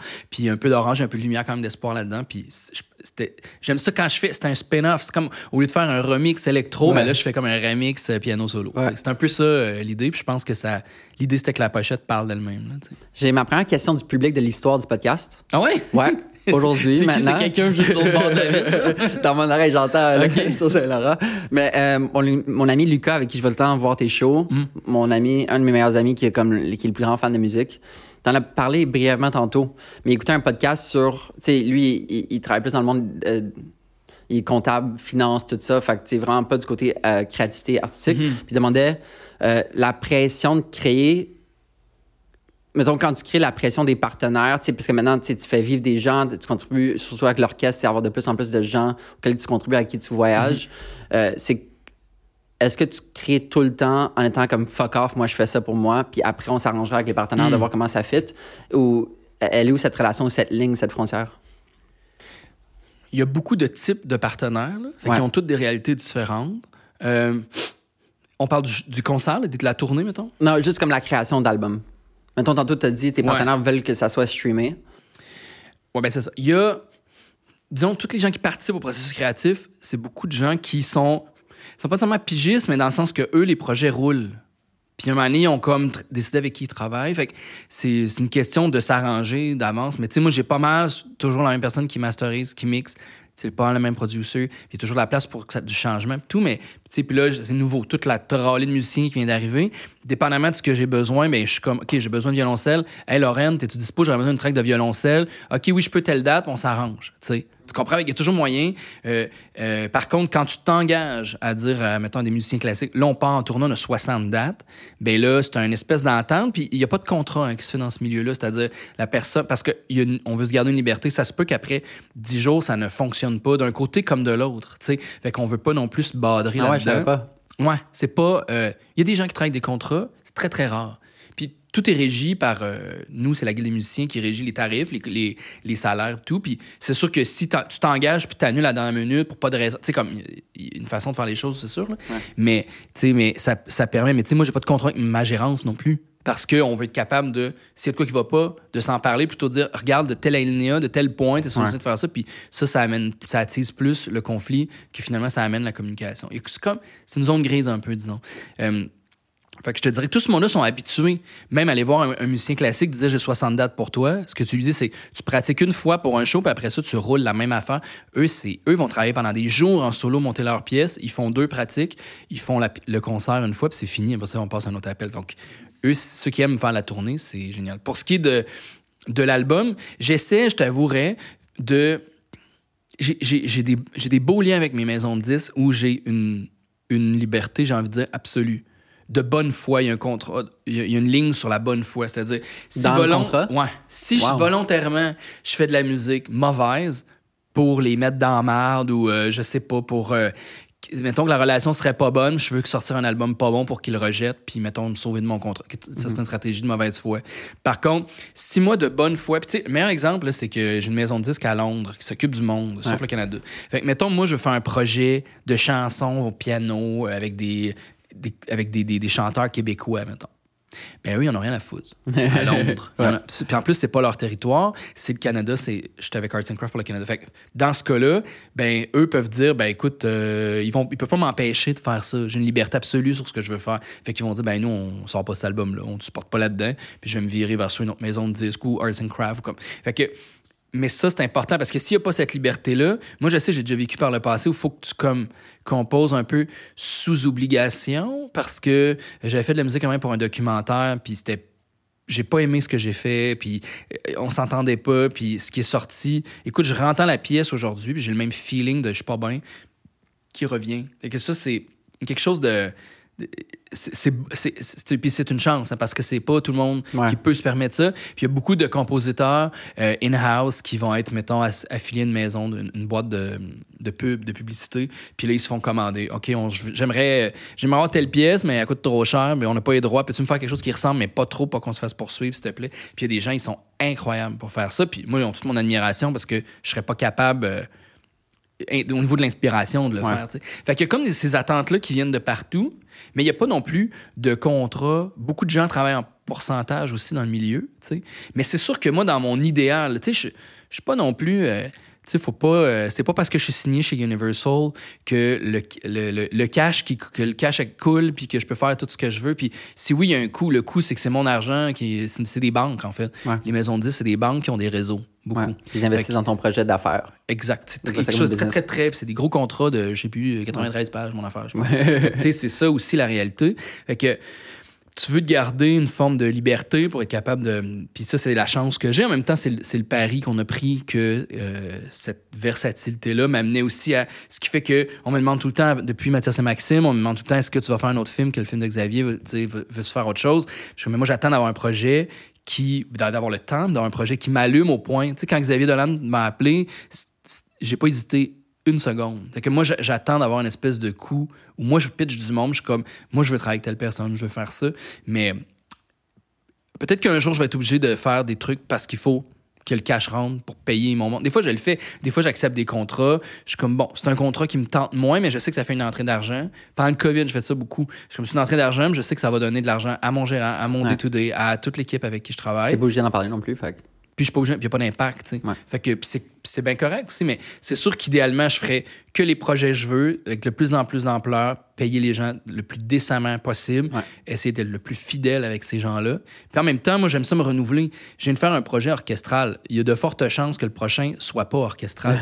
tout le monde, quand je suis arrivé avec Obad, c'était comme, s'attendait à un album électro-piano. Depuis dans ma main, ils sont comme, OK, prochain album, ça... Puis la, la chose à faire, ça aurait été ça album avec juste des features de monde électronique pour me placer sur la scène. Tu sais, il y a, y a y des stratégies à prendre que moi, je tente de pas... des chemins que j'ai envie de maintenir une espèce de... de- de- d'un côté niché, un côté... euh, puis, puis- puis de me lancer des défis là-dedans aussi. Ouais. Parlons-en de la musique électronique. Ouais. Parce que, me semble que tu es un grand fan. Mm. Puis justement, quand tu étais en Allemagne, tu as passé beaucoup de temps en Allemagne dans ta vie. Ouais. Dans Euh, beaucoup, dans des, beaucoup de temps dans des, dans des clubs. Ouais. ah ouais, les clubs. Les clubs. Euh, c'est quoi ta relation avec la musique électronique aujourd'hui? Puis comment tu la places dans ton processus créatif? Ça a changé. Euh, J'étais un, un très, très, très grand consommateur. Quel Euh, style d'électro, mettons? Minimal berlinois. OK. à fond, là. Euh, quand je suis là-bas et tout. Puis je me souviendrai toujours, il y a un moment, je sais pas ce qui s'est passé, je pense que le club maté faisait plus effet. J'étais sur un dance floor, il devait être rendu 7 h du matin, puis j'ai eu un flash, puis j'étais comme, qu'est-ce qu'on fait tous ici? J'étais, mais on est une bande d'absurdes. Parce qu'il y a quelque chose que je reconnais beaucoup, il y a, il y a une façon de danser aussi, même à, à Berlin. Tu es orienté vers le DJ, quelque chose de. C'est comme Une une. sectaire. Oui, oui, c'est ça. Il y a des codes, puis c'est magnifique. tu sais. Puis je lève pas longtemps, puis tu sais, j'étais allé danser, ça a été euh, magnifique. Parce qu'il y a quelque chose. Écoute, tout le temps que j'étais là, j'étais allé faire un, un business trip de genre deux, trois semaines. Je rencontrais plein de monde, puis j'en profitais pour euh, Avoir du fun. avoir du fun. Puis tu sais, ça t'ouvre sur plein de choses. Puis ce qui est incroyable, j'ai été quoi, une semaine peut-être à Berlin, c'est j'ai pas entendu une fois la même pièce, Hmm. et c'était tous des trucs nouveaux. Partout, partout, partout où je suis allé. Fait qu'une culture musicale, comme ça, moi, ça me parle plus que de me retrouver quelque part où je fais comme Ah, ça, c'est le hit, je l'ai entendu quatre fois, puis je le entends une cinquième fois, puis là, ça unifie les gens, puis les gens sont contents, puis c'est pas mieux ou pire. Moi, moi, je me sens juste plus à l'aise là-dedans. Fait qu'il y a quelque chose, puis ça, ça se rapproche beaucoup de la musique instrumentale, puis de la musique classique. C'est très rare dans une pièce classique, même une symphonie de trois heures de Mahler, où tu as le même extrait qui va revenir. Puis si oui, il va être différent il va être repris. C'était au bois, on les reprend au corps, on le reprend euh, au piano, on intègre d'autres choses. Il y, a, comme un. Puis pour moi, je trouve que ça ressemble plus à la vie. Et même si tu. Un écosystème. Oui, puis, toutes tes journées sont pareilles, mais sont toutes différentes, comme tes photos. toutes tes photos du même lieu sont toutes pareilles, en fait. On est comme, OK, oui, tu as photographié I don't know. Le, cinéma l'amour. Le, cinéma l'amour, voilà. Mais c'est jamais pareil. Puis il n'y a pas une minute pareille au cinéma l'amour qui se sont passées, même si apparemment oui. sais. Ne serait-ce que parce que la minute a une minute de plus que l'autre d'avant. Fait que c'est. y a quelque chose de beau là-dedans. Fait que mon rapport à ça, jusqu'à ce moment-là sur le dance floor, j'étais comme qu'est-ce qu'on fait? C'est une espèce de prise de conscience. Je c'est tellement insipide. On est là, on se bouge. Ben, je pense que ça avait décroché de quoi dedans. Puis depuis, mon rapport a changé. Puis même musicalement, j'en écoute vraiment, vraiment moins je me suis tourné, j'écoute beaucoup plus le silence ou les bruits environnants en qu'avant. je veux pas que tu répondes dessus, mais ma ah prochaine question, c'est comme c'est quoi ta relation avec le silence? Mais fini hmm. l'électronique, mais après parlons du Mais c'est ça. Mais je me suis retourné vers autre chose, puis dépendamment de ce que. Je, pense que présentement, je suis. Tu sais, on s'attendrait que, OK, Jean-Michel is in the house, fait que vas-y, mets la musique pour la soirée, fait comme, occupe-toi. Moi, au contraire, j'aime tellement. Ben, c'est peut-être égoïste un peu, là, parce que je me mets dans la position du contemplatif qui est comme, on va, on va prendre ce qu'il y a peu importe. Puis c'est, c'est l'empathie. Je parlais plutôt aussi de me dire qu'est-ce qui fait qu'une pièce. Il y a des. Tu sais, euh, j'ai jamais été un fan de trap jusqu'à ce que, quand je suis allé en Russie, il y avait du trap russe. Puis pour une raison que j'ignore, je trouvais ça vraiment. Je trouvais que ça sonnait bien avec. Puis depuis, j'ai comme catché. Je vais, OK, c'est c'est parce que là, le trap, c'est gros. Là. Fait que s'il y a autant de monde qui triple là-dessus, c'est pas juste la merde. Ça se peut qu'il y ait quelque chose d'intéressant là-dedans. Puis parce que sinon, tu deviens une espèce de, de gars qui vieillit puis qui se ferme. Puis que nous, dans le temps, c'était de la bonne musique. Aujourd'hui, c'est tout pas bon. Tu sais, je pense que il faut. C'est un devoir, comme musicien, que j'ai à. J'ai un un de mes musiciens à mon quatuor, euh, Benjamin Deschamps, c'est un, un, jazzman, saxophoniste. Fait qu'on a tout le temps ces débats-là un peu absurdes, comme de quoi le jazz, c'est une version pauvre de, de, de, la musique classique, puis que bon, ça de, que c'est, des gens qui font des fausses notes, puis qui essaient de se reprendre tout le reste de la mm. tune. je, je le niaise tout le temps là-dessus, mais en vérité, il y a une culture incroyable, tu sais, puis je suis comme, OK, tellement de monde qui aime, qui ont aimé, que si j'aime pas ça, il y a un problème. Qu'est-ce qui se passe? en quoi ça parle de ma fermeture? Puis qu'est-ce que j'ai pas catché là-dedans? Puis Ben m'a amené vraiment à m'ouvrir. Puis aujourd'hui, euh, je me surprends à écouter du jazz. Hmm. Puis du jazz, ça veut rien dire. C'est tellement vaste. Mais en tout cas, de ce qu'on pourrait euh, inscrire dans sous l'ombrelle du jazz, puis me retrouver à je vais voir des concerts de jazz. Ça fait comme, OK, wow, ça me parle. Fait il y a de la musique. Un enfant qui joue du piano tout croche, c'est de la musique aussi. Puis ça peut être hautement plus intéressant qu'un un concert de musique contemporaine avec exactement les mêmes notes. Mais parce qu'il y a une intention derrière. Euh, je, je sais pas, je, je, sais pas c'est remplacé par quoi, mais quelque chose qui s'est passé là. Si maintenant on prend du recul, pas sur la phase maintenant que comme la mm. musique électronique occupe moins une, grande place ou moins un intérêt, mais mettons, sur toute ta carrière, comment tu penses qu'elle a contribué à ta création musicale? Est-ce que tu, retrouves des parallèles? Mais je pense que j'ai jamais autant trippé musique que quand j'étudiais je te dirais les compositeurs allemands puis français aussi, mais surtout allemands. Je pense à Bach, Mozart, Beethoven, Schubert, Schumann. Puis il y a quelque chose de très fort chez eux, de très instrumental, de très cérébral, rationnel. Ça se rapporte beaucoup à quand j'étudiais des philosophes allemands ou quand j'ai appris l'allemand. Puis il y a quelque chose dans cette langue-là, dans la structure du temps, de la pensée, que je retrouvais. Puis quand j'étais à Berlin, je me suis dit, c'est sûr que si Bach était en vie, il serait pas dans le fond d'une église à jouer de l'or. tu comprends? Il serait en train de clubber. Tu sais, il serait en train de, de clubber, ou en tout cas, il serait en train de DJ sur Ableton. C'est-à-dire, c'est sûr. Euh, l'orgue était autrefois l'instrument technologique le plus avancé. C'est plus le cas aujourd'hui. Puis, ben, l'intérêt pour l'orgue a changé aussi. Tu sais, c'était hot. Aujourd'hui. C'est sûr qu'il ferait des TikTok. Probablement. Mais ces TikTok seraient assez il ferait pas ça juste pour avoir des likes. Il ferait des trucs qui te feraient exploser l'esprit, tu sais. Fait qu'il y a quelque chose de vraiment qui est venu me dire, OK, il y a quelque chose dans la musique instrumentale, électronique, comme je te disais, qui est il y a oui ce que ça crée, mais dans la musique, puis je pense que l'aspect minimalisme que j'ai vraiment aimé, c'est un moment donné, il y a une redondance, tu tombes dans une espèce de transe qui se rapproche à la méditation, Ouais, à la contemplation. Puis là, tu deviens intéressé aux changements mineurs parce qu'en fait, c'est la seule affaire qui se passe. Ouais. C'est la même astuce d'affaires. Puis là, il y a un truc qui flippe, l'identifier, puis là, tu, il rentre, puis il, tombe, puis tu tombes dans cette espèce de roulement-là. Puis tu sais, notre mouvement, entre guillemets, néoclassique, on a besoin de néoclassique, mais c'est de la bullshit, là, tu sais. On, on- c'est un mélange de les débuts du minimalisme avec des accords romantiques. Là. Tu sais, C'est vraiment de tout ce que le classique a à offrir, c'est 5 là, de ce- tout ce qu'il y aurait Ouais. à offrir. D'ailleurs, je me bats pour ça, puis j'espère que ça va changer un jour. Mais pour l'instant, on zigne tout le temps la même affaire. Puis c'est ce qui est intéressant du minimalisme chez Philippe Glass, chez Steve Reich, c'est chez euh, tellement de compositeurs, c'est cette notion-là où tu es toujours pareil, c'est jamais pareil. Puis dès qu'il y a une petite variation, là, elle, donne- elle prend tout son sens, puis ça nous ramène dans le moment présent. Puis je trouve que c'est très à l'image de des gens qui payent pour aller faire du yoga, de la respiration, puis Ouais. de, de, de- justement de se recentrer. Puis il me semble qu'on est dans une ère de tout ça, là, de, du moment présent. Puis euh, je pense que ça de très commun à tout ça. Euh, voilà. Puis le silence. Puis le silence, Comment en fait, comment ta relation a évolué avec le silence au, au fil du temps? je pense que comme tout le monde, j'avais, j'étais naïf en m'imaginant que le, le silence existait quand j'étais plus jeune. Je pense que le silence existe, mais si ta définition de l'existence, ça prend quelqu'un pour en avoir conscience, je pense que c'est impossible. On peut pas entendre le silence. C'est jamais. Dans l'espace? Tu l'entends pas parce qu'il y a pas de. Vibration? Puis même dans le silence le plus pur, j'ai lu un livre vraiment intéressant de John Cage justement sur le silence. Dans le pire, le meilleur des conditions, dans une chambre anéchoïque là, où il y a juste aucun bruit, tu entendras toujours ton cœur qui bat. Ouais. Puis si tu n'entends plus ton cœur, il y a un problème. Tu plus là pour l'entendre, t'es mort. Puis même chose, tu entends une espèce de.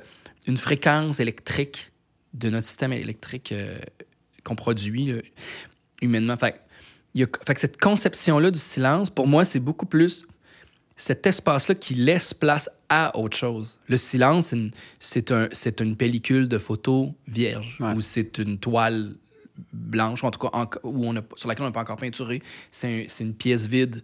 Puis c'est qu'est-ce qui va arriver, qu'est-ce que ça va créer? Puis déjà, dans une conversation, si là, on arrête de parler, longtemps, ça va créer un malaise. sais. En tout cas, on va essayer de le remplir. Fait je pense qu'il y a un vide, comme dans la physique des choses. Le vide tente d'être rempli. Mais je pense que le silence, c'est ça. Fait que pour moi, c'est un outil incroyable euh, dans mes albums parce que juste de laisser rouler des micros, il y a des trucs incroyables qu'on capture. Puis tout à coup, le fait que ce soit capturé, un vélo qui passe dans la rue, ben, on, prend pour acquis qu'il y a une intention. Ou dans Sérénade, on enregistrait à Berlin, puis un moment donné, je me faisais filmer pendant le jouet, puis on entend les gars qui se jasent en allemand. C'est tellement beau. Je suis sûr que t'es laissé. T'es Ben oui. laissé? Ben oui, Ben oui. Mais c'est nul ce qu'ils disent. C'est nul, nul, nul. Ils sont comme, il est comme, le gars est comme shit, le, plancher craque bien trop. Là, comme, ouais, check, craque, craque. Puis là, t'es C'est vraiment absurde. Mais quand tu parles pas allemand, c'est magnifique. Ben oui. Puis quand tu parles allemand, il y a quelque chose de magnifique à donner autant de place à quelque chose d'aussi absurde. Fait que là, bon, ça, c'est les bruits, le parler. Dans les albums. Ensuite, il y a évidemment tout en concert. Écoute, mettons, je m'assois, je commence, je m'assois au piano, début de concert. C'est c'est que là que la relation s'établit. Comme, un premier contact. By the way, c'est hallucinant. Garde ton idée, mais c'est hallucinant d'avoir ce silence, en guillemets, quand tu t'assois de autant de personnes. C'est- tellement beau. C'est tellement puissant. Il y Ouais. aurait une personne, c'est pas, c'est pas le même silence, mais il est aussi puissant qu'il y en ait une ou qu'il y ait 5000 personnes. Ouais. Mais il y a quelque chose qui se passe là. Je ferai pas le test parce que c'est pas mon genre. Moi, je vais établir une vraie relation de confiance, mais je me demande combien de temps je pourrais l'étirer. je me demande combien de temps. Puis les gens, d'après moi, parce qu'ils sont là avec par amour, je pense qu'ils vont penser qu'il y a de quoi qui va pas puis que je vais pas bien. Ouais. C'est sûrement ça qui va se passer. Ils vont pas là, je commence à jouer. Ou ils vont m'encourager. Je sais pas ce qui se passerait, mais il y, a une- il y a une tension, il y a une puissance, puis c'est là. Puis ça, c'est le même silence. Moi, j'ai appris ça. Comment gérer une foule quand j'étais animateur de camp de vacances. Puis qu'à un moment donné, quelqu'un m'a amené à l'absurdité. Si tu veux qu'un groupe soit silencieux, puis tu montres pas l'exemple en leur criant après « silence », c'est comme « of course », qui- tu leur cries de pas crier. C'est Ouais. comme une, une aberration. Fait que quelqu'un m'avait dit « mets-toi en position il te voit, dis rien, puis attends ». Ça peut être très long la première fois, Ouais. mais les fois d'après, t'as plus aucun. Fait qu'il y a une façon d'a- d'accueillir. Puis aussi, est quelque chose de pertinent à dire. Sinon, ils ont l'impression que perdent leur temps à t'écouter, puis ils t'écouteront pas à l'avenir. Fait il y a une relation, encore une fois, de confiance qui s'établit. Fait puis quand j'improvisais au dépanneur café, c'est à Montréal, j'allais là une fois, tous les lundis matin, c'est moi qui ouvrais la semaine, je me Ah suis au piano, je partais souvent Dans de la? Dans le Myland. Non, ouais, pas le dépanneur Ouais. pick-up, le dépanneur café qui est sur Bernard. Ah oui, euh, Ouais, ils font des shows de jazz live. Ouais, il y a un petit piano dans le Ouais, j'ai coin. jamais été. Puis euh, il y a de la musique à tous les heures. Puis euh, moi, j'étais là, j'ouvrais le lundi matin, je sais plus quand, je commençais à 8 heures, je pense j'étais là. Puis je partais tout le temps de la tune qu'il y avait à la radio, je la repiquais. Ah puis ouais. je commençais à blower là-dessus. Tu peux juste arriver puis jouer? Ou faut que tu réserves ta, Faut ton... tu- Là, à cette heure, faut que tu réserves. Ouais. Ouais. Puis, faut euh, vraiment que j'y aille. C'est cool. C'est quoi Ben, comme le meilleur moment d'y aller, mettons? Ça dépend des musiciens qu'il y a là.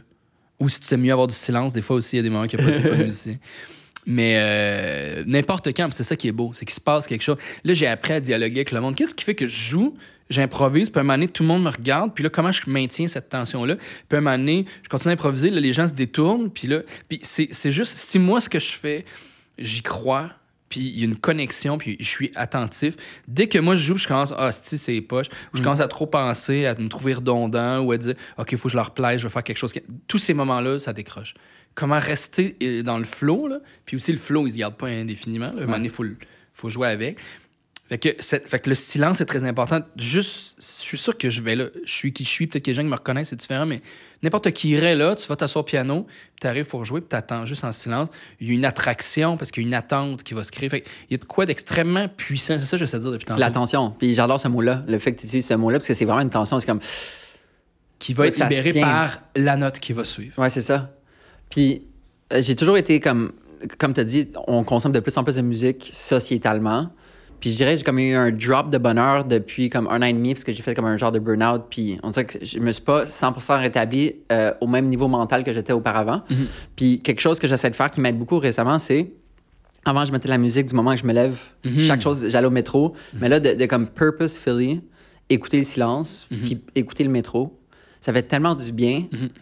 Sais, on a des notes parce qu'il y a du silence, puis on a le silence parce qu'il y a des notes. sais. Fait que ça fait tellement du bien de embrace le silence, puis de, de, de l'assumer, puis d'y prendre part. Même si je fais de la couffaine, quand même, c'est mieux que, mettons, euh, que, que jouer de la, la musique, mais ça fait du bien, je trouve. Puis je sais pas sociétalement à quel point qu'on va. Où est-ce que le silence. Comment dire? Quand est-ce que tous les gens vont réaliser L'importance. l'importance puis le plaisir du silence? Tu sais, maintenant, on réalise qu'on est sur nos écrans puis que ça nous cause du- des problèmes, des conséquences euh, importantes. Fait que j'ai hâte de voir comme le silence, quand est-ce qu'on va. Je sais pas. Si on s'écoutait plus, on s'en serait rendu compte avant des problèmes que ça induit. On le voit. Ouais. Puis c'est un bruit. La musique ou la radio, whatever, c'est un bruit. Tu sais, aujourd'hui, le nombre de personnes qui vont écouter de la radio tout le temps dormant, tu sais, c'est parce que le moment. euh, c'est dans une pièce d'Arcade Fire qui dit ça, Between the click of the light and the start of a dream. Tu sais, quand tu éteins la lumière puis tu te mets à rêver, cette espèce de moment-là est tellement angoissant. C'est pour ça aussi que pendant des années, c'est là qu'on priait, je pense, parce que était comme là, je suis vraiment tout seul. Puis je pense qu'on on, on- on aime pas ça, on fuit ça, on a toujours fui ça. C'est sûr que euh, y a quelque chose de beau à affronter ça. C'est la même chose qu'en seulement. On se lève avec un cadran le matin puis on n'arrête jamais. Ouais. Ou avec de la musique ou avec la radio, ça nous permet d'éviter euh, justement de se poser des questions. Où on lit, où on est sur euh, notre salle, où c'est comme c'est plus que jamais. Toujours, tu sais. Puis ça m'a rappelé, euh, quand j'étais plus jeune, j'avais vu un film, ça s'appelait La Belle Verte, c'est un film de hippie un peu, là, où il y avait des concerts de silence. C'est comme, c'est un futur Des- projeté sur une autre planète, mais ces gens-là vivent dans, dans une espèce de, de, de monde post-apocalyptique, mais utopique, j'ai envie de dire. Fait c'est plein d'amour puis de beauté, puis euh, ces gens-là, euh, ils ont réussi, mettons, à supprimer l'existence de l'argent, tout ça, puis ils vivent de trop. C'est comme, bon, c'est un, un, un délire de hippie, mais c'est vraiment intéressant. Puis il y a- il y a un moment dans le film où il y a des concerts de silence, puis les Wow. gens s'assoient, s'unissent ensemble, juste pour écouter le silence autour d'eux. Silence voulant dire, comme on disait aussi, la manifestation de quelque chose qui peut arriver, un craquement, un, un animal, un bruit, un, ou des fois rien. Il y a Ouais. toujours de quoi, comme on disait dans le silence. Jamais le silence, mais c'est quand même la place pour que d'autres choses arrivent. Puis je pense que. Mais ça demande. Vas-y, toi, un concert de silence. euh, euh, Les gens seraient pas bien. Les gens pas... En plus, c'est ce moment que tu parles entre le, le- the click of the light puis euh, le rêve. Moi, Mm. c'est dans ce moment que je trouve mes meilleures idées. Hmm, Comme souvent, j'essaie d'étirer. En fait, moi, je fume un, un joint chaque soir depuis des, des années et des années. Puis j'aime ça juste m'étendre, puis étirer ce moment entre que tu fermes les yeux. Puis là, t'as tout. Tu sais, pour beaucoup de gens, c'est un moment d'angoisse qui est tellement dit, ah, j'arrive pas à m'endormir. Mais OK, peut-être que t'arrives pas à t'endormir, mais toutes ces idées, on dirait qu'il y en a une de bonne qui va sortir. Tu sais, aller en corridor, ça vient de, de ce moment-là. Tellement de bonnes idées que j'ai eues sur des, sur des angles journalistiques de reportage qui est venu là. Fait que juste, je trouve de embrace ce, ce silence, puis ce, ce moment limbo qui est un peu malaisant. Moi, ça m'aide tellement pour eux. Puis je pense que c'est ça, c'est le vide peut pas exister comme le silence, fait qu'il va se remplir de quelque chose. Puis euh, À moins que si, t'aies- ouais. Si t'es aligné moindrement, c'est là que tu te rends compte si tu vis la vie que tu as envie de vivre déjà. Mhm. Puis s'il y a des big deals, c'est souvent là qu'ils vont ressortir. Puis une fois que ça, ben, c'est cadré ou c'est ali- aligné, bon, ben là, peut-être qu'il y il y a la place pour autre chose. Ouais. J'imagine que le joint doit aider aussi à donner des Ouais, le, idées. joint- le joint, ça l'aide. Mais ça va Dali, je pense aussi, il faisait ça. tu Il arrivait à un state of limbo, comme entre la conscience et la subconscience. Hmm. Il est pas toujours là-dedans, lui, ça. Ouais, il me semble qu'il était de ça là-dedans. Tu Il faisait on-off. Euh, parlons de. Parce que je me souviens, je t'avais demandé il peut-être 3-4 ans, c'est où un des endroits que tu aimes le plus jouer au monde? Hmm. Puis on va enlever tout l'aspect politique de, de, de la réponse, Ah, mais je, je le dis avec aucun problème, c'est la Mais Russie. la Russie, ouais. Mais oui, ça Parle-moi-en, parce que c'est vraiment spécial. Je trouve ça beau. Que, comme de tous les endroits, t'adores jouer en Russie. il y a quelque chose. Je pense que ce qui est arrivé, je pense que la Russie s'est toujours cherché à savoir si c'est un pays asiatique ou européen. Ouais. Puis je pense que c'est pas clair encore aujourd'hui pour géopolitiquement, mais aussi juste géographiquement, c'est tellement gros qu'à moitié, quand t'es rendu en Mongolie puis tu touches à la Chine, c'est sûr que là, t'es comme, est-ce que t'es encore à Paris? Ouais, ça. Fait que, mais en même temps, quelque chose de culturel. Puis je dis la Russie, mais je pense que faudrait plutôt dire Saint-Pétersbourg et Moscou parce que puis il y a d'autres, il y a Kazan, il y a d'autres villes vraiment intéressantes, mais il y a comme deux Russies. Je pense que la Russie urbaine puis la Russie euh, Rurale, rurale, puis elle, elle a moins facile. Là. C'est pas. euh, je suis pas je, peux, je suis pas expert de, ce- de, ce- de ce domaine-là, mais je pense qu'il y a des endroits qui on dirait que la civilisation occidentale a passé différemment ou pas, Ouais. pas encore arrivé. Encore dans l'Empire Et soviétique. la pauvreté, ouais. Et même des fois. Mais puis je pense que pour parler de l'Empire soviétique, il y a quelque chose d'intéressant, c'est que historiquement, je pense qu'on a eu la chance qu'ils ont éradiqué plein de choses, mais pas la culture, surtout pas la culture russe. Puis la culture russe était déjà très al- alliée avec ce qui se faisait dans les cours en Europe. Fait ils ont préservé beaucoup tout ce qui est littérature, théâtre, euh, cinéma, euh, photo, puis évidemment musique. C'est très important. Puis en plus, ça pouvait permettre de faire, disons, se répandre l'idéologie ou d'un point de vue la propagande de l'URSS, Ouais. puis la faire répa- répandre à l'extérieur. C'est quoi les images qu'on qu'on reçoit de la Corée du Nord? En tout cas, je, je- tu, tu pourrais m'en parler beaucoup plus que moi, mais ces régimes-là, à un moment donné, deviennent avec... Il faut il faut nourrir la culture, puis il n'y a pas juste du mal là-dedans non plus, puis c'est ce qui fait que ça existe, parce que si c'était juste du mal, ben, à un moment donné, ça se serait pas mis en place. Fait que, en, en quoi ça nourrit les gens, puis comment les gens en viennent à un état où à un moment donné, ils sont, ils sont plus capables de même voter ce qu'ils voudraient? C'est une Ouais. autre histoire, mais donc, je pense que l'URSS a fait que. Écoute, je pense qu'il n'y a pas un endroit au monde où je me suis le plus souvent enfergé dans un piano à queue. Tu rentres dans un café à Moscou, puis les murs, c'est. Là, il y en a moins qu'avant, mais c'est des murs de livres. Tu faisais juste prendre un livre, puis t'en remettais un. Des espèces de, de, de croque. Comment on appelle ça Les, les, les croque-boîtes, là. C'est les, les boîtes qui un peu les boîtes communautaires, genre des bibliothèques sur rue. Ouais, mais là-bas, je veux dire, ça pullulait. Mais va pas mettre un, un livre capitaliste là-dedans, par exemple. C'est ça la différence. Il y a, il y a comme il y avait une- un contexte. Ouais. fallait pas que trop de taille contre le régime en place, comme aujourd'hui. Mais c'est sûr qu'il y avait. Fait que ça, ça l'a imprégné beaucoup. Puis les, les, les Russes. Et ce qui fait que quand tu es en Russie, tes médecins, c'est comme, OK, whatever. T'es compositeur de musique ou t'es pianiste. Là, les gens, ils en Mm. peuvent plus. Il y, a- il y a un rapport à. euh, ils appellent ça doucha, c'est l'âme russe. C'est- quelque chose de d'ample, puis c'est quelque chose de. Il n'y a pas vraiment de mot là, en français, mais c'est espèce de, de- de- de- j'ai envie de dire, d'inconscient collectif qui, qui, qui- spirituel, qui unit. Puis euh, pour avoir accès à ça, la- la- les arts en général, c'est quelque chose d'extrêmement facilitant. Fait que c'est un peu un public, c'est un peu un, un monde de noble shit aussi. Fait que il y a l'espèce d'hypocrisie, euh, j'ai envie de dire, de la côte ouest américaine ou tu sais quelque chose de genre Oh my God, I love your shit. T'as pas ça. C'est du noble shit. Dans le nombre de fois, je suis en Russie, tu rencontres quelqu'un, puis la première question c'est c'est qui ton philosophe préféré ou Ah qu'est-ce ouais. que tu penses euh, Wow. de tel euh, dirigeant politique. Je n'étais pas capable de répondre tout le temps, là, tu sais, mais c'est comme tout de suite, on est straight to the point. Fait que tu peux avoir l'air froid at first, mais c'est parce que je te fais pas un fake smile et une fake shake hand. Mais quand je te parle, c'est parce que je suis intéressé. As-tu de quoi à me dire vraiment d'intéressant? Puis si oui, on Ouais. va tout de suite dans le sujet. On n'a pas de temps à perdre. Il fait trop frais de toute façon de perdre l'énergie. fait qu'il y a quelque chose de vraiment prenant. Fait que musicalement, c'est comme une façon de connecter avec eux. Écoute, j'ai jamais eu un public aussi attentifs, assidus. Mais ça, je pourrais le dire des Allemands. Je pourrais le dire des peuples germaniques ou des peuples même euh, protestants. Ils ont une espèce d'écoute. Euh, mais il y a une froideur qu'il n'y a pas. Euh, en Russie, si tu as le malheur de.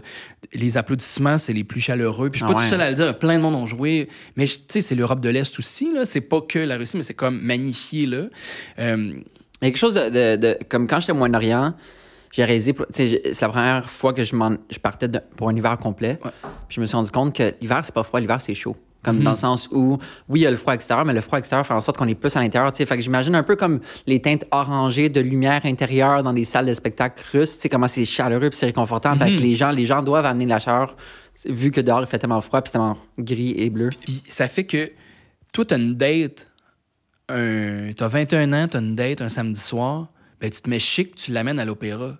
C'est- comme les gens dans la crowd où je jouais, c'était extrême. Ben, il y avait de tous les âges, mais beaucoup de jeunes, beaucoup de couples ou des amis, un groupe d'amis qui vont voir un concert de. Tu sais, c'est- massif. Euh, le rapport et, et- et les connaissances. Les gens qui venaient me voir après, c'était pas juste prendre des selfies. Là. Il y avait un propos Hmm. sur ma performance, sur ma, ma composition. Il faisait des liens avec d'autres compositeurs. Moi, j'étais quand même shaky quand j'étais là parce que j'ai une de mes pièces roses où j'ai un petit sample de Rachmaninoff dedans. Puis je me suis dit, ça peut passer ou casser. Ça se peut que ça ne marche pas parce que c'est qui suis-je pour m'approprier? Mais moi, j'ai présenté la pièce en leur disant, en leur expliquant que c'était un hommage à Rachmaninoff, puis son importance, son rayonnement, puis c'était une façon pour moi de redonner naissance à ça. Puis c'est l'idée de cet extrait-là, c'est lui qui a influencé All By Myself, qui fait que Céline a chanté ça. Puis fait que, je trouve qu'il y a une belle histoire dans, cette- dans cet extrait-là qui va des hautes sphères élitistes de la musique classique à la, ma tante Nobody à quelque part qui aime Céline quand Ouais. elle chante By Myself. Puis je trouve que c'est la même chose, comme tu disais, quand je serre la main, puis je parle aux gens après mon concert, tout le monde est égal. C'est tu sois un aristocrate, un bourge ou tu sois un pauvre, dans le Schlaga, euh, ou une personne disons, en situation de pauvreté, pour bien le dire, ben t'as autant de valeur à mes yeux. Voir, t'as plus de responsabilité d'un bar que l'autre. Est-ce que tu réponds? Est-ce que tu fais ce, qu'on de- ce que tu devrais faire? tu? Je peux être plus rough d'un bar que de l'autre. Alors, t'es là, ces gens-là qui ont cette compréhension-là, cette ouverture-là, ça a été accueilli. Écoute, eux, ils étaient touchés. Tu sais, juste de, de se rendre là-bas, j'avais appris trois, quatre mots déjà. Oublie ça. C'est juste l'expérience d'y aller, le vrai, ça va être incroyable. oui, c'est un des oui. pays que je veux le plus aller. Ah, tu devrais. Ouais. mais là, c'est ça. C'est compliqué. Ouais. Puis il faut aussi se dire, il y a la Russie, il y a les choix politiques, il y a les non-choix politiques, puis il y a les Russes aussi. Puis c'est pas parce que, euh, tu sais, moi, mon meilleur ami, c'est un Russe, tu sais, ici, là, au, Québec. Fait que c'est pas parce que, euh, c'est pas parce que la Russie, dans ses, dans ces décisions-là, et ses alliés aujourd'hui, que nécessairement, c'est le choix de tout le monde à l'interne. Clairement. Fait que c'est, c'est touché. C'est, mais moi, ça me fait plaisir de le dire, même si c'est de la provoque, parce que Mhm. parce que c'est pas l'intention. Puis c'est l'intention de dire, il y a plein de monde. Moi, j'étais là-bas à l'intérieur, puis, puis, Poutine était au pouvoir à l'époque, mais j'étais comme, mais comment vous pouvez être si progressiste? Hey, j'étais un moment extrêmement touchant en Russie, là, je sors un peu de la piste, mais euh, j'étais dans un bar, euh, ça existe pas vraiment des bars queer là-bas, là, mais plus ou moins des soirées, puis tu t'arrives pour rentrer, puis ils t'arrêtent à la porte pour te demander si tu sais euh, dans quoi tu t'embarques, mais c'est pour protéger aussi les gens à l'interne, c'est Ouais. quand même vraiment étonnant. On était dans un, un- un genre de café euh, queer, puis il y a deux gars qui se sont mis à s'embrasser. Disons que c'était un café queer-friendly. Deux gars qui s'embrassent, j'ai jamais vu ça de ma vie. Tout le monde s'est mis à applaudir. Parce que c'était un geste politique Wow. que de s'embrasser en public, puis ces gars-là étaient à risque de se faire arrêter à ce moment-là. Puis j'étais comme, OK, il y, a une- y a une vague de progressistes aussi qui, eux, sont comme, au moins Poutine, il amène une stabilité qu'on n'avait pas avant. Ça n'a aucun sens, mais c'est le mieux qu'on a. On peut travailler sur une alternative? Non, c'est tough. Comment on fait, puis comment on peut exister? Tu sais, la situation est extrêmement complexe. Ils ont les mains liées, puis c'est un pays qui, qui bouge pas vite. Dirais-tu qu'ils sont comme éduqués à, à plus réfléchir? Sais, parce que s'ils si, te demandent la première question, c'est quoi ton philosophe préféré? Est-ce qu'ils sont Mm. comme. Tu trouves que justement, comparé à nous, ils ont plus un aspect critique? je sa- je saurais pas généraliser là-dessus, mais c'est sûr que moi, la- les gens sur qui je suis tombé, c'était des gens extrêmement éloquents, érudits. Mais après, j'étais à Moscou downtown. Fait que, tu sais, Ouais. c'est peut-être pas la réalité partout. Euh, ouais, c'est, c'est difficile à, à- répondre. J'ai la même impression quand je vais en France, euh, je, vais en, je vais en Allemagne. Je fais comme, mon Dieu, que les gens sont éloquents, puis ils sont instruits. Puis euh, ces mêmes gens-là ici, puis on est dix fois moins. Fait que mathématiquement, j'en rencontre dix fois moins dans la rue. Puis où le rayon de, tu sais, puis dépendamment de où. Puis est-ce que c'est mieux pour autant? Je, je, je sais pas. Est-ce qu'on veut que tout le monde soit. On le voit bien en, en, en France. Est-ce qu'on veut que tout le monde soit articulé puis éloquent? Ben, ça fait aussi du monde qui s'ostine puis qui s'entend jamais. Bon. Ouais. Fait que c'est mieux ça ou c'est mieux être complaisant puis on veut pas de conflit puis quand tout le monde est content, on est un peu de même au Québec des fois puis ça serait peut-être intéressant. C'est pour ça que c'est intéressant de partager. Nous, on a une chance incroyable de pouvoir voyager. Puis je pense qu'on a la responsabilité aussi dans notre façon d'essayer de transmettre, de prendre le mieux d'ailleurs, de le ramener chez soi puis d'amener le meilleur de chez soi ailleurs. Ouais. Euh, pour créer cette espèce d'échange-là. Puis je sais pas, est-ce qu'on pourra voyager comme on voyage aujourd'hui dans le futur? Je sais même pas. Ça doit que- tellement être fun de parler russe. J'aime tellement ça entendre du russe, bizarrement. Tu sais, Parce Mm. que je trouve, on réalise pas à quel point qu'on est. Notre opinion de, de la Russie, de la langue russe, de la culture russe est tellement impactée par le fait que depuis qu'on est jeune, on parle de la guerre froide, on parle de l'URSS. Le méchant dans un film, il est soit russe ou il, ou il est allemand. Ouais. C'est ça. On, on est encore là. C'est Hollywood beaucoup. Ouais, c'est ça. Puis comme avec raison, pas avec raison qu'ils ont fait ça, mais comme je comprends le contexte dans lequel Hollywood a grossi, puis tout ça, puis l'impérialisme culturel américain et tout. euh, mais c'est vraiment fun d'entendre des, des expériences comme ça. Puis pour vrai, il n'y a pas tant de gens qui ont été en Russie. Tu sais, même les, les grands voyageurs que je connais qui ont fait des 40, 50 pays, Mhm. la Russie n'est pas sur la liste, incluant moi-même. Tu sais. Mhm. Fait que je, je trouve que c'est rafraîchissant de, de- de savoir ça. Puis euh, j'imagine que tu as une facilité à apprendre les langues. à- les langues. Tu, sais, tu parles allemand un peu, euh, russe, j'imagine espagnol avec le Guatemala aussi. Mhm.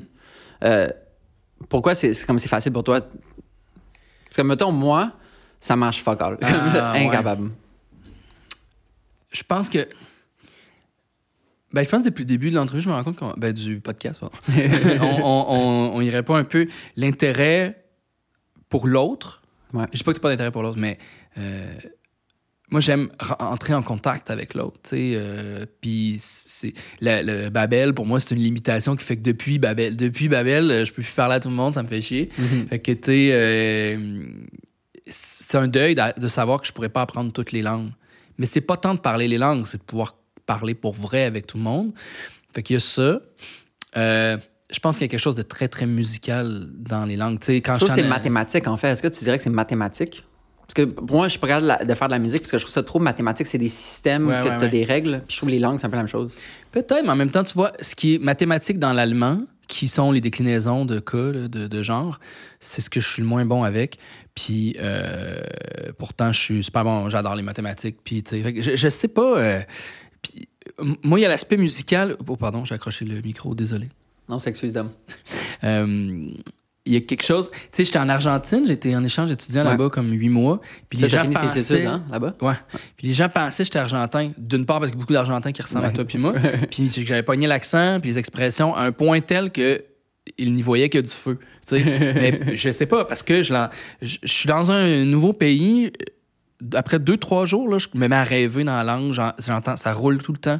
Je pense que c'est musique. J'entends la musique Ah, de la langue, vraiment. Les sonorités, ça me fascine. Un son dans une langue que je suis pas capable de bien prononcer, ça me c'est terrible. J'ai des amis qui sont pas capables de rouler les R, là, mettons. J'ai un ami russe qui capable de rouler son R en russe, puis un ami qui parle espagnol, il capable de rouler son R.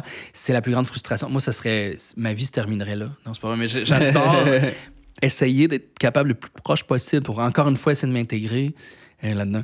Après, j'ai des amis qui, quand ils parlent... euh, mon ami Phil, il parle cette langue, là, tu sais. Je veux dire, euh, il y en a que c'est comme...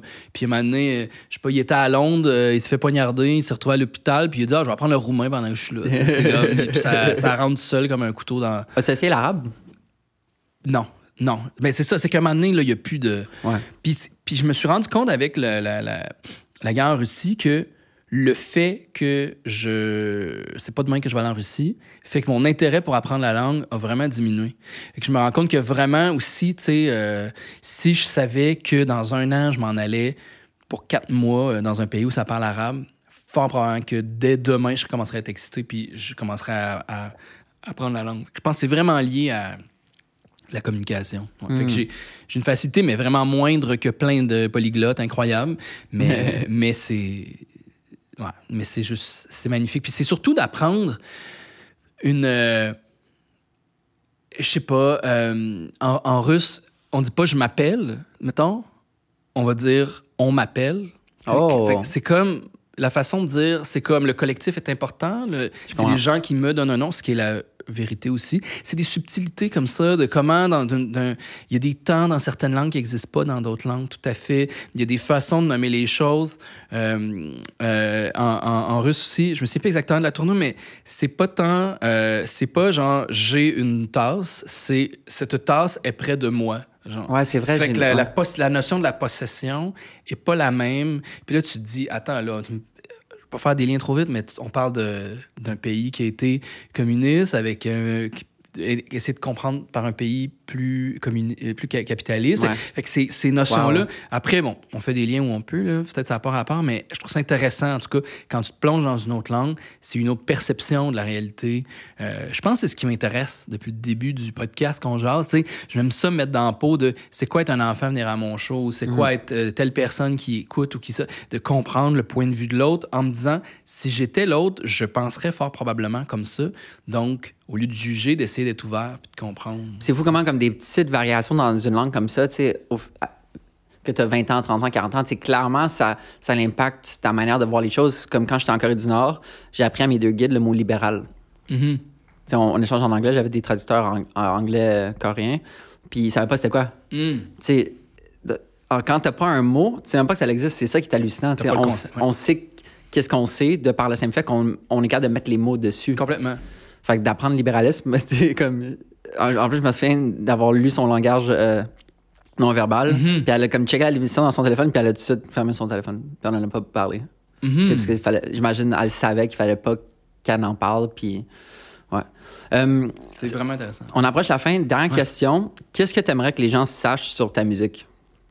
Est-ce quelque chose que tu penses que la majorité des gens ignorent, que tu trouves que ça contribuerait positivement à leur expérience, soit en show, que ce soit à la maison? Hmm. Tellement. De ce qu'ils savent pas. Ouais. Je pense que j'ai commencé naïvement à faire de la musique en.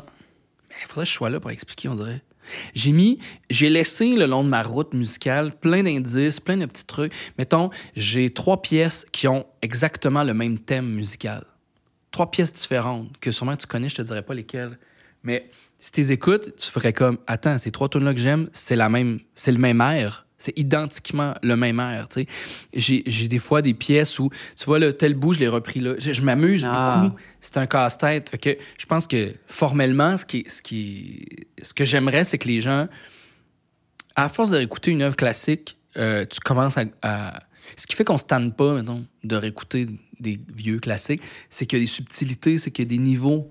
Plus tu vas en détail, puis il y a, il y a encore, il y a, il y a toujours, tu sais, c'est souvent antagonistique à quelque chose que t'aimes du premier coup, quelque chose qui t'accroche du premier coup. Souvent, quand tu creuses, il n'y a pas grand-chose en dessous. C'est pas grave, ça a juste une autre fonction, tu sais. Ça, je pense au niveau formel. Fait comme des Easter eggs.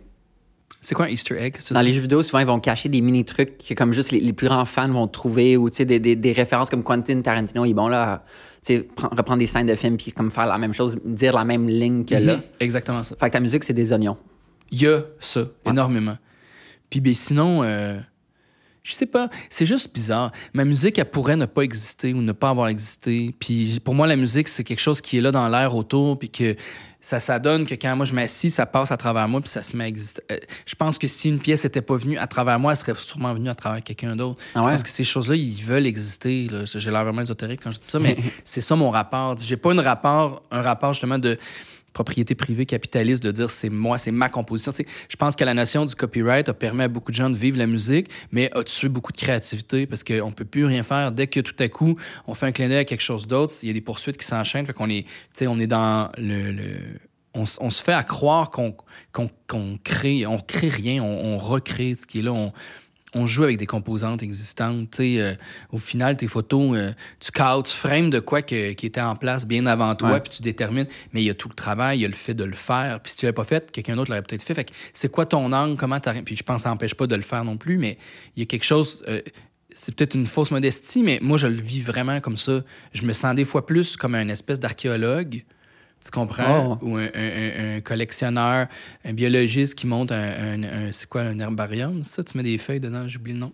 Ça, ça, ça a du sens, herbarium. Tu sais, euh, j'oublie le nom, mais qui, qui- qui collectionne, tu sais, parce que je peux décortiquer chacune de mes pièces, c'est-à-dire, oui, oui, ça, ça vient de telle pièce, ça, ça vient de là, ça, il s'est passé ça. Tout s'explique. C'est comme un, un, un, ramassis, un remâchis, tu sais, euh, de plein de choses. Après, faut le faire, faut, faut y croire, faut avoir des choix, il faut bien s'entourer, faut aller de l'avant. Mais euh, puis je pense que la dernière chose, c'est l'aspect sais, si, euh, si j'étais pas gay, puis si j'avais pas un syndrome de Tourette, ben jamais la musique serait venue comme une façon de m'exprimer, de façon codée, un peu codifiée par un langage universel qui me permet de, lieu d'écrire un journal intime, moi c'était ma musique, mon journal intime quand j'étais plus jeune. Puis pour ce qui est du Tourette, ben si j'avais pas eu la musique pour apaiser, j'aurais jamais mes symptômes, tu sais, mais jamais dans les deux cas je, je, probablement, je ne ferais, pas de piano aujourd'hui. C'est vraiment, c'est venu comme une solution à mes difficultés.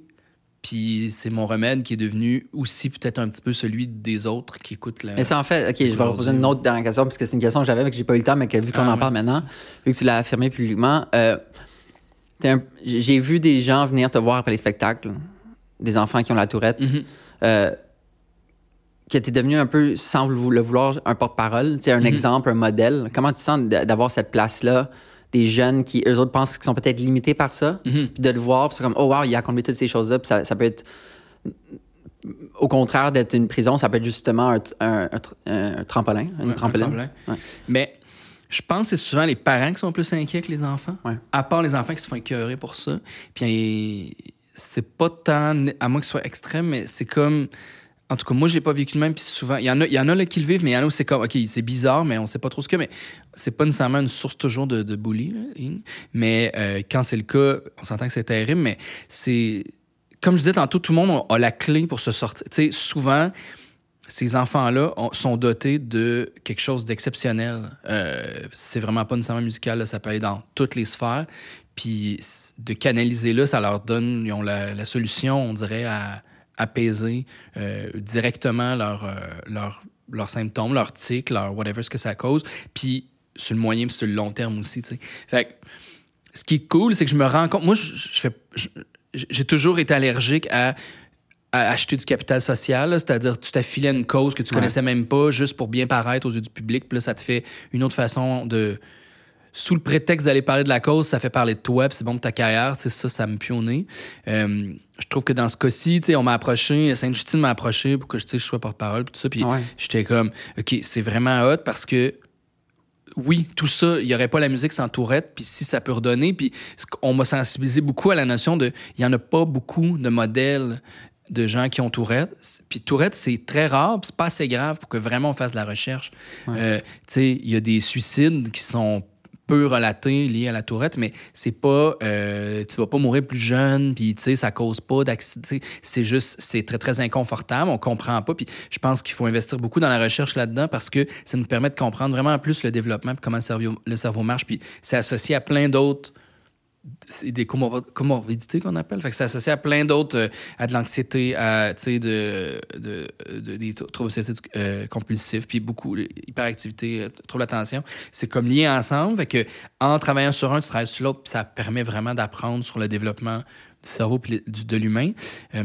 mais c'est sûr que moi, je trouve ça hot parce que moi, je me retrouve à ma place à parler de mon petit vécu que je trouve pas si intéressant, mais que tout à coup donne espoir, mais surtout dans des conférences, des fois, puis les parents sont comme check. Puis j'essaie d'être clair, là, le but, c'est faut pas que tous les enfants qui Tourette commencent à être pianistes, c'est pas ça pas à tout. Mais il y en a que ça va être le sport, il y en a que ça va être le, dessin, il y en a que ça va être euh, la littérature, whatever, un, endroit pour. Comme, en fait, ce qui arrive souvent, c'est qu'il y a une espèce de surcharge électrique qui cherche à s'exprimer, fait que ça sort sous forme de tic. Puis dès que tu as, une activité. Avec un canal. Un canal à tu sais, ça peut être jouer aux échecs, ce qui te demande un petit peu plus de jus de cerveau que la norme, mais ça canalise là, puis on voit une diminution instantanée des tics. C'est une approche. Il y a, d'autres approches, l'approche de contrôle de tics, tout ça, mais il y a quelque chose d'assez. Puis c'est pas nécessairement obligé de physique, là, comme je disais, c'est pas. Euh, moi, quand j'étais petit, il faut que je fasse du sport, après ça, je vais être calme. Puis là, tu sais, comme c'est l'approche, c'est vraiment, c'est électrique. Fait que si tu joues aux échecs, ça te demande ta concentration, ça se peut vraiment. Mais si ça te stresse tellement parce que t'es en compétition, là, ça se peut que ça fasse augmenter tes tics. C'est hyper complexe à comprendre comment ça marche. Puis il y a des gens que ça, les nuit, ça leur nuit, ils seraient pas capables de prendre une gorgée de café sans avoir un tic qui fait que le café tombe partout. Fait que ça peut mm. être vraiment problématique. sais, sans parler du vocal, il y a plein de gens qui. Ouais ils retiennent pas ce qu'ils disent. Au fond, moi, je faisais des bruits quand j'étais jeune, c'était pas charmant. en classe, tu sais, t'es dans ton école secondaire puis tu cils comme un chien, c'est un peu dérangeant, là, sais. Mais euh, c'est ça. Moi, dans mon cas, c'est la musique qui m'a vraiment sauvé. Fait que si ça peut donner espoir, c'est. euh, ça rallie beaucoup l'aspect intervenant que j'ai Mhm. C'est ça. un peu perdu. Ouais. Là, jusqu'à là, c'est très concret, là. Très. Parce que un moment donné, je voulais être musicothérapeute. Je me disais, ah, je pourrais par la musique. C'était pas, c'était pas pour moi. Tu sais, moi, utiliser la musique comme un outil thérapeutique, c'est- j'étais pas à l'aise là-dedans. Tu sais, je, je fais la musique que je fais. Si elle a l'impact, tant mieux. Puis si dans ce cas-ci, je peux vraiment soutenir des causes Ouais. directement, euh, j'ai l'impression que ça, ça me donne une raison d'être ici, là, Ouais. sur Terre. C'est vraiment incroyable pour eux. Merci tellement, Jean-Michel, pour Hey, être venu. merci à toi. Merci pour ta vulnérabilité, Ça ta vision des vite. choses. Ça passe vite, hein? Ben là, on dirait que ça fait une demi-heure qu'on Ça fait une heure et demie, une heure. Combien de temps? Une heure quarante, c'est ça? Désolé, Dom, ça. Mais merci full, j'apprécie full. Puis euh, on se suit sur les réseaux. All right. Cheers. Take care.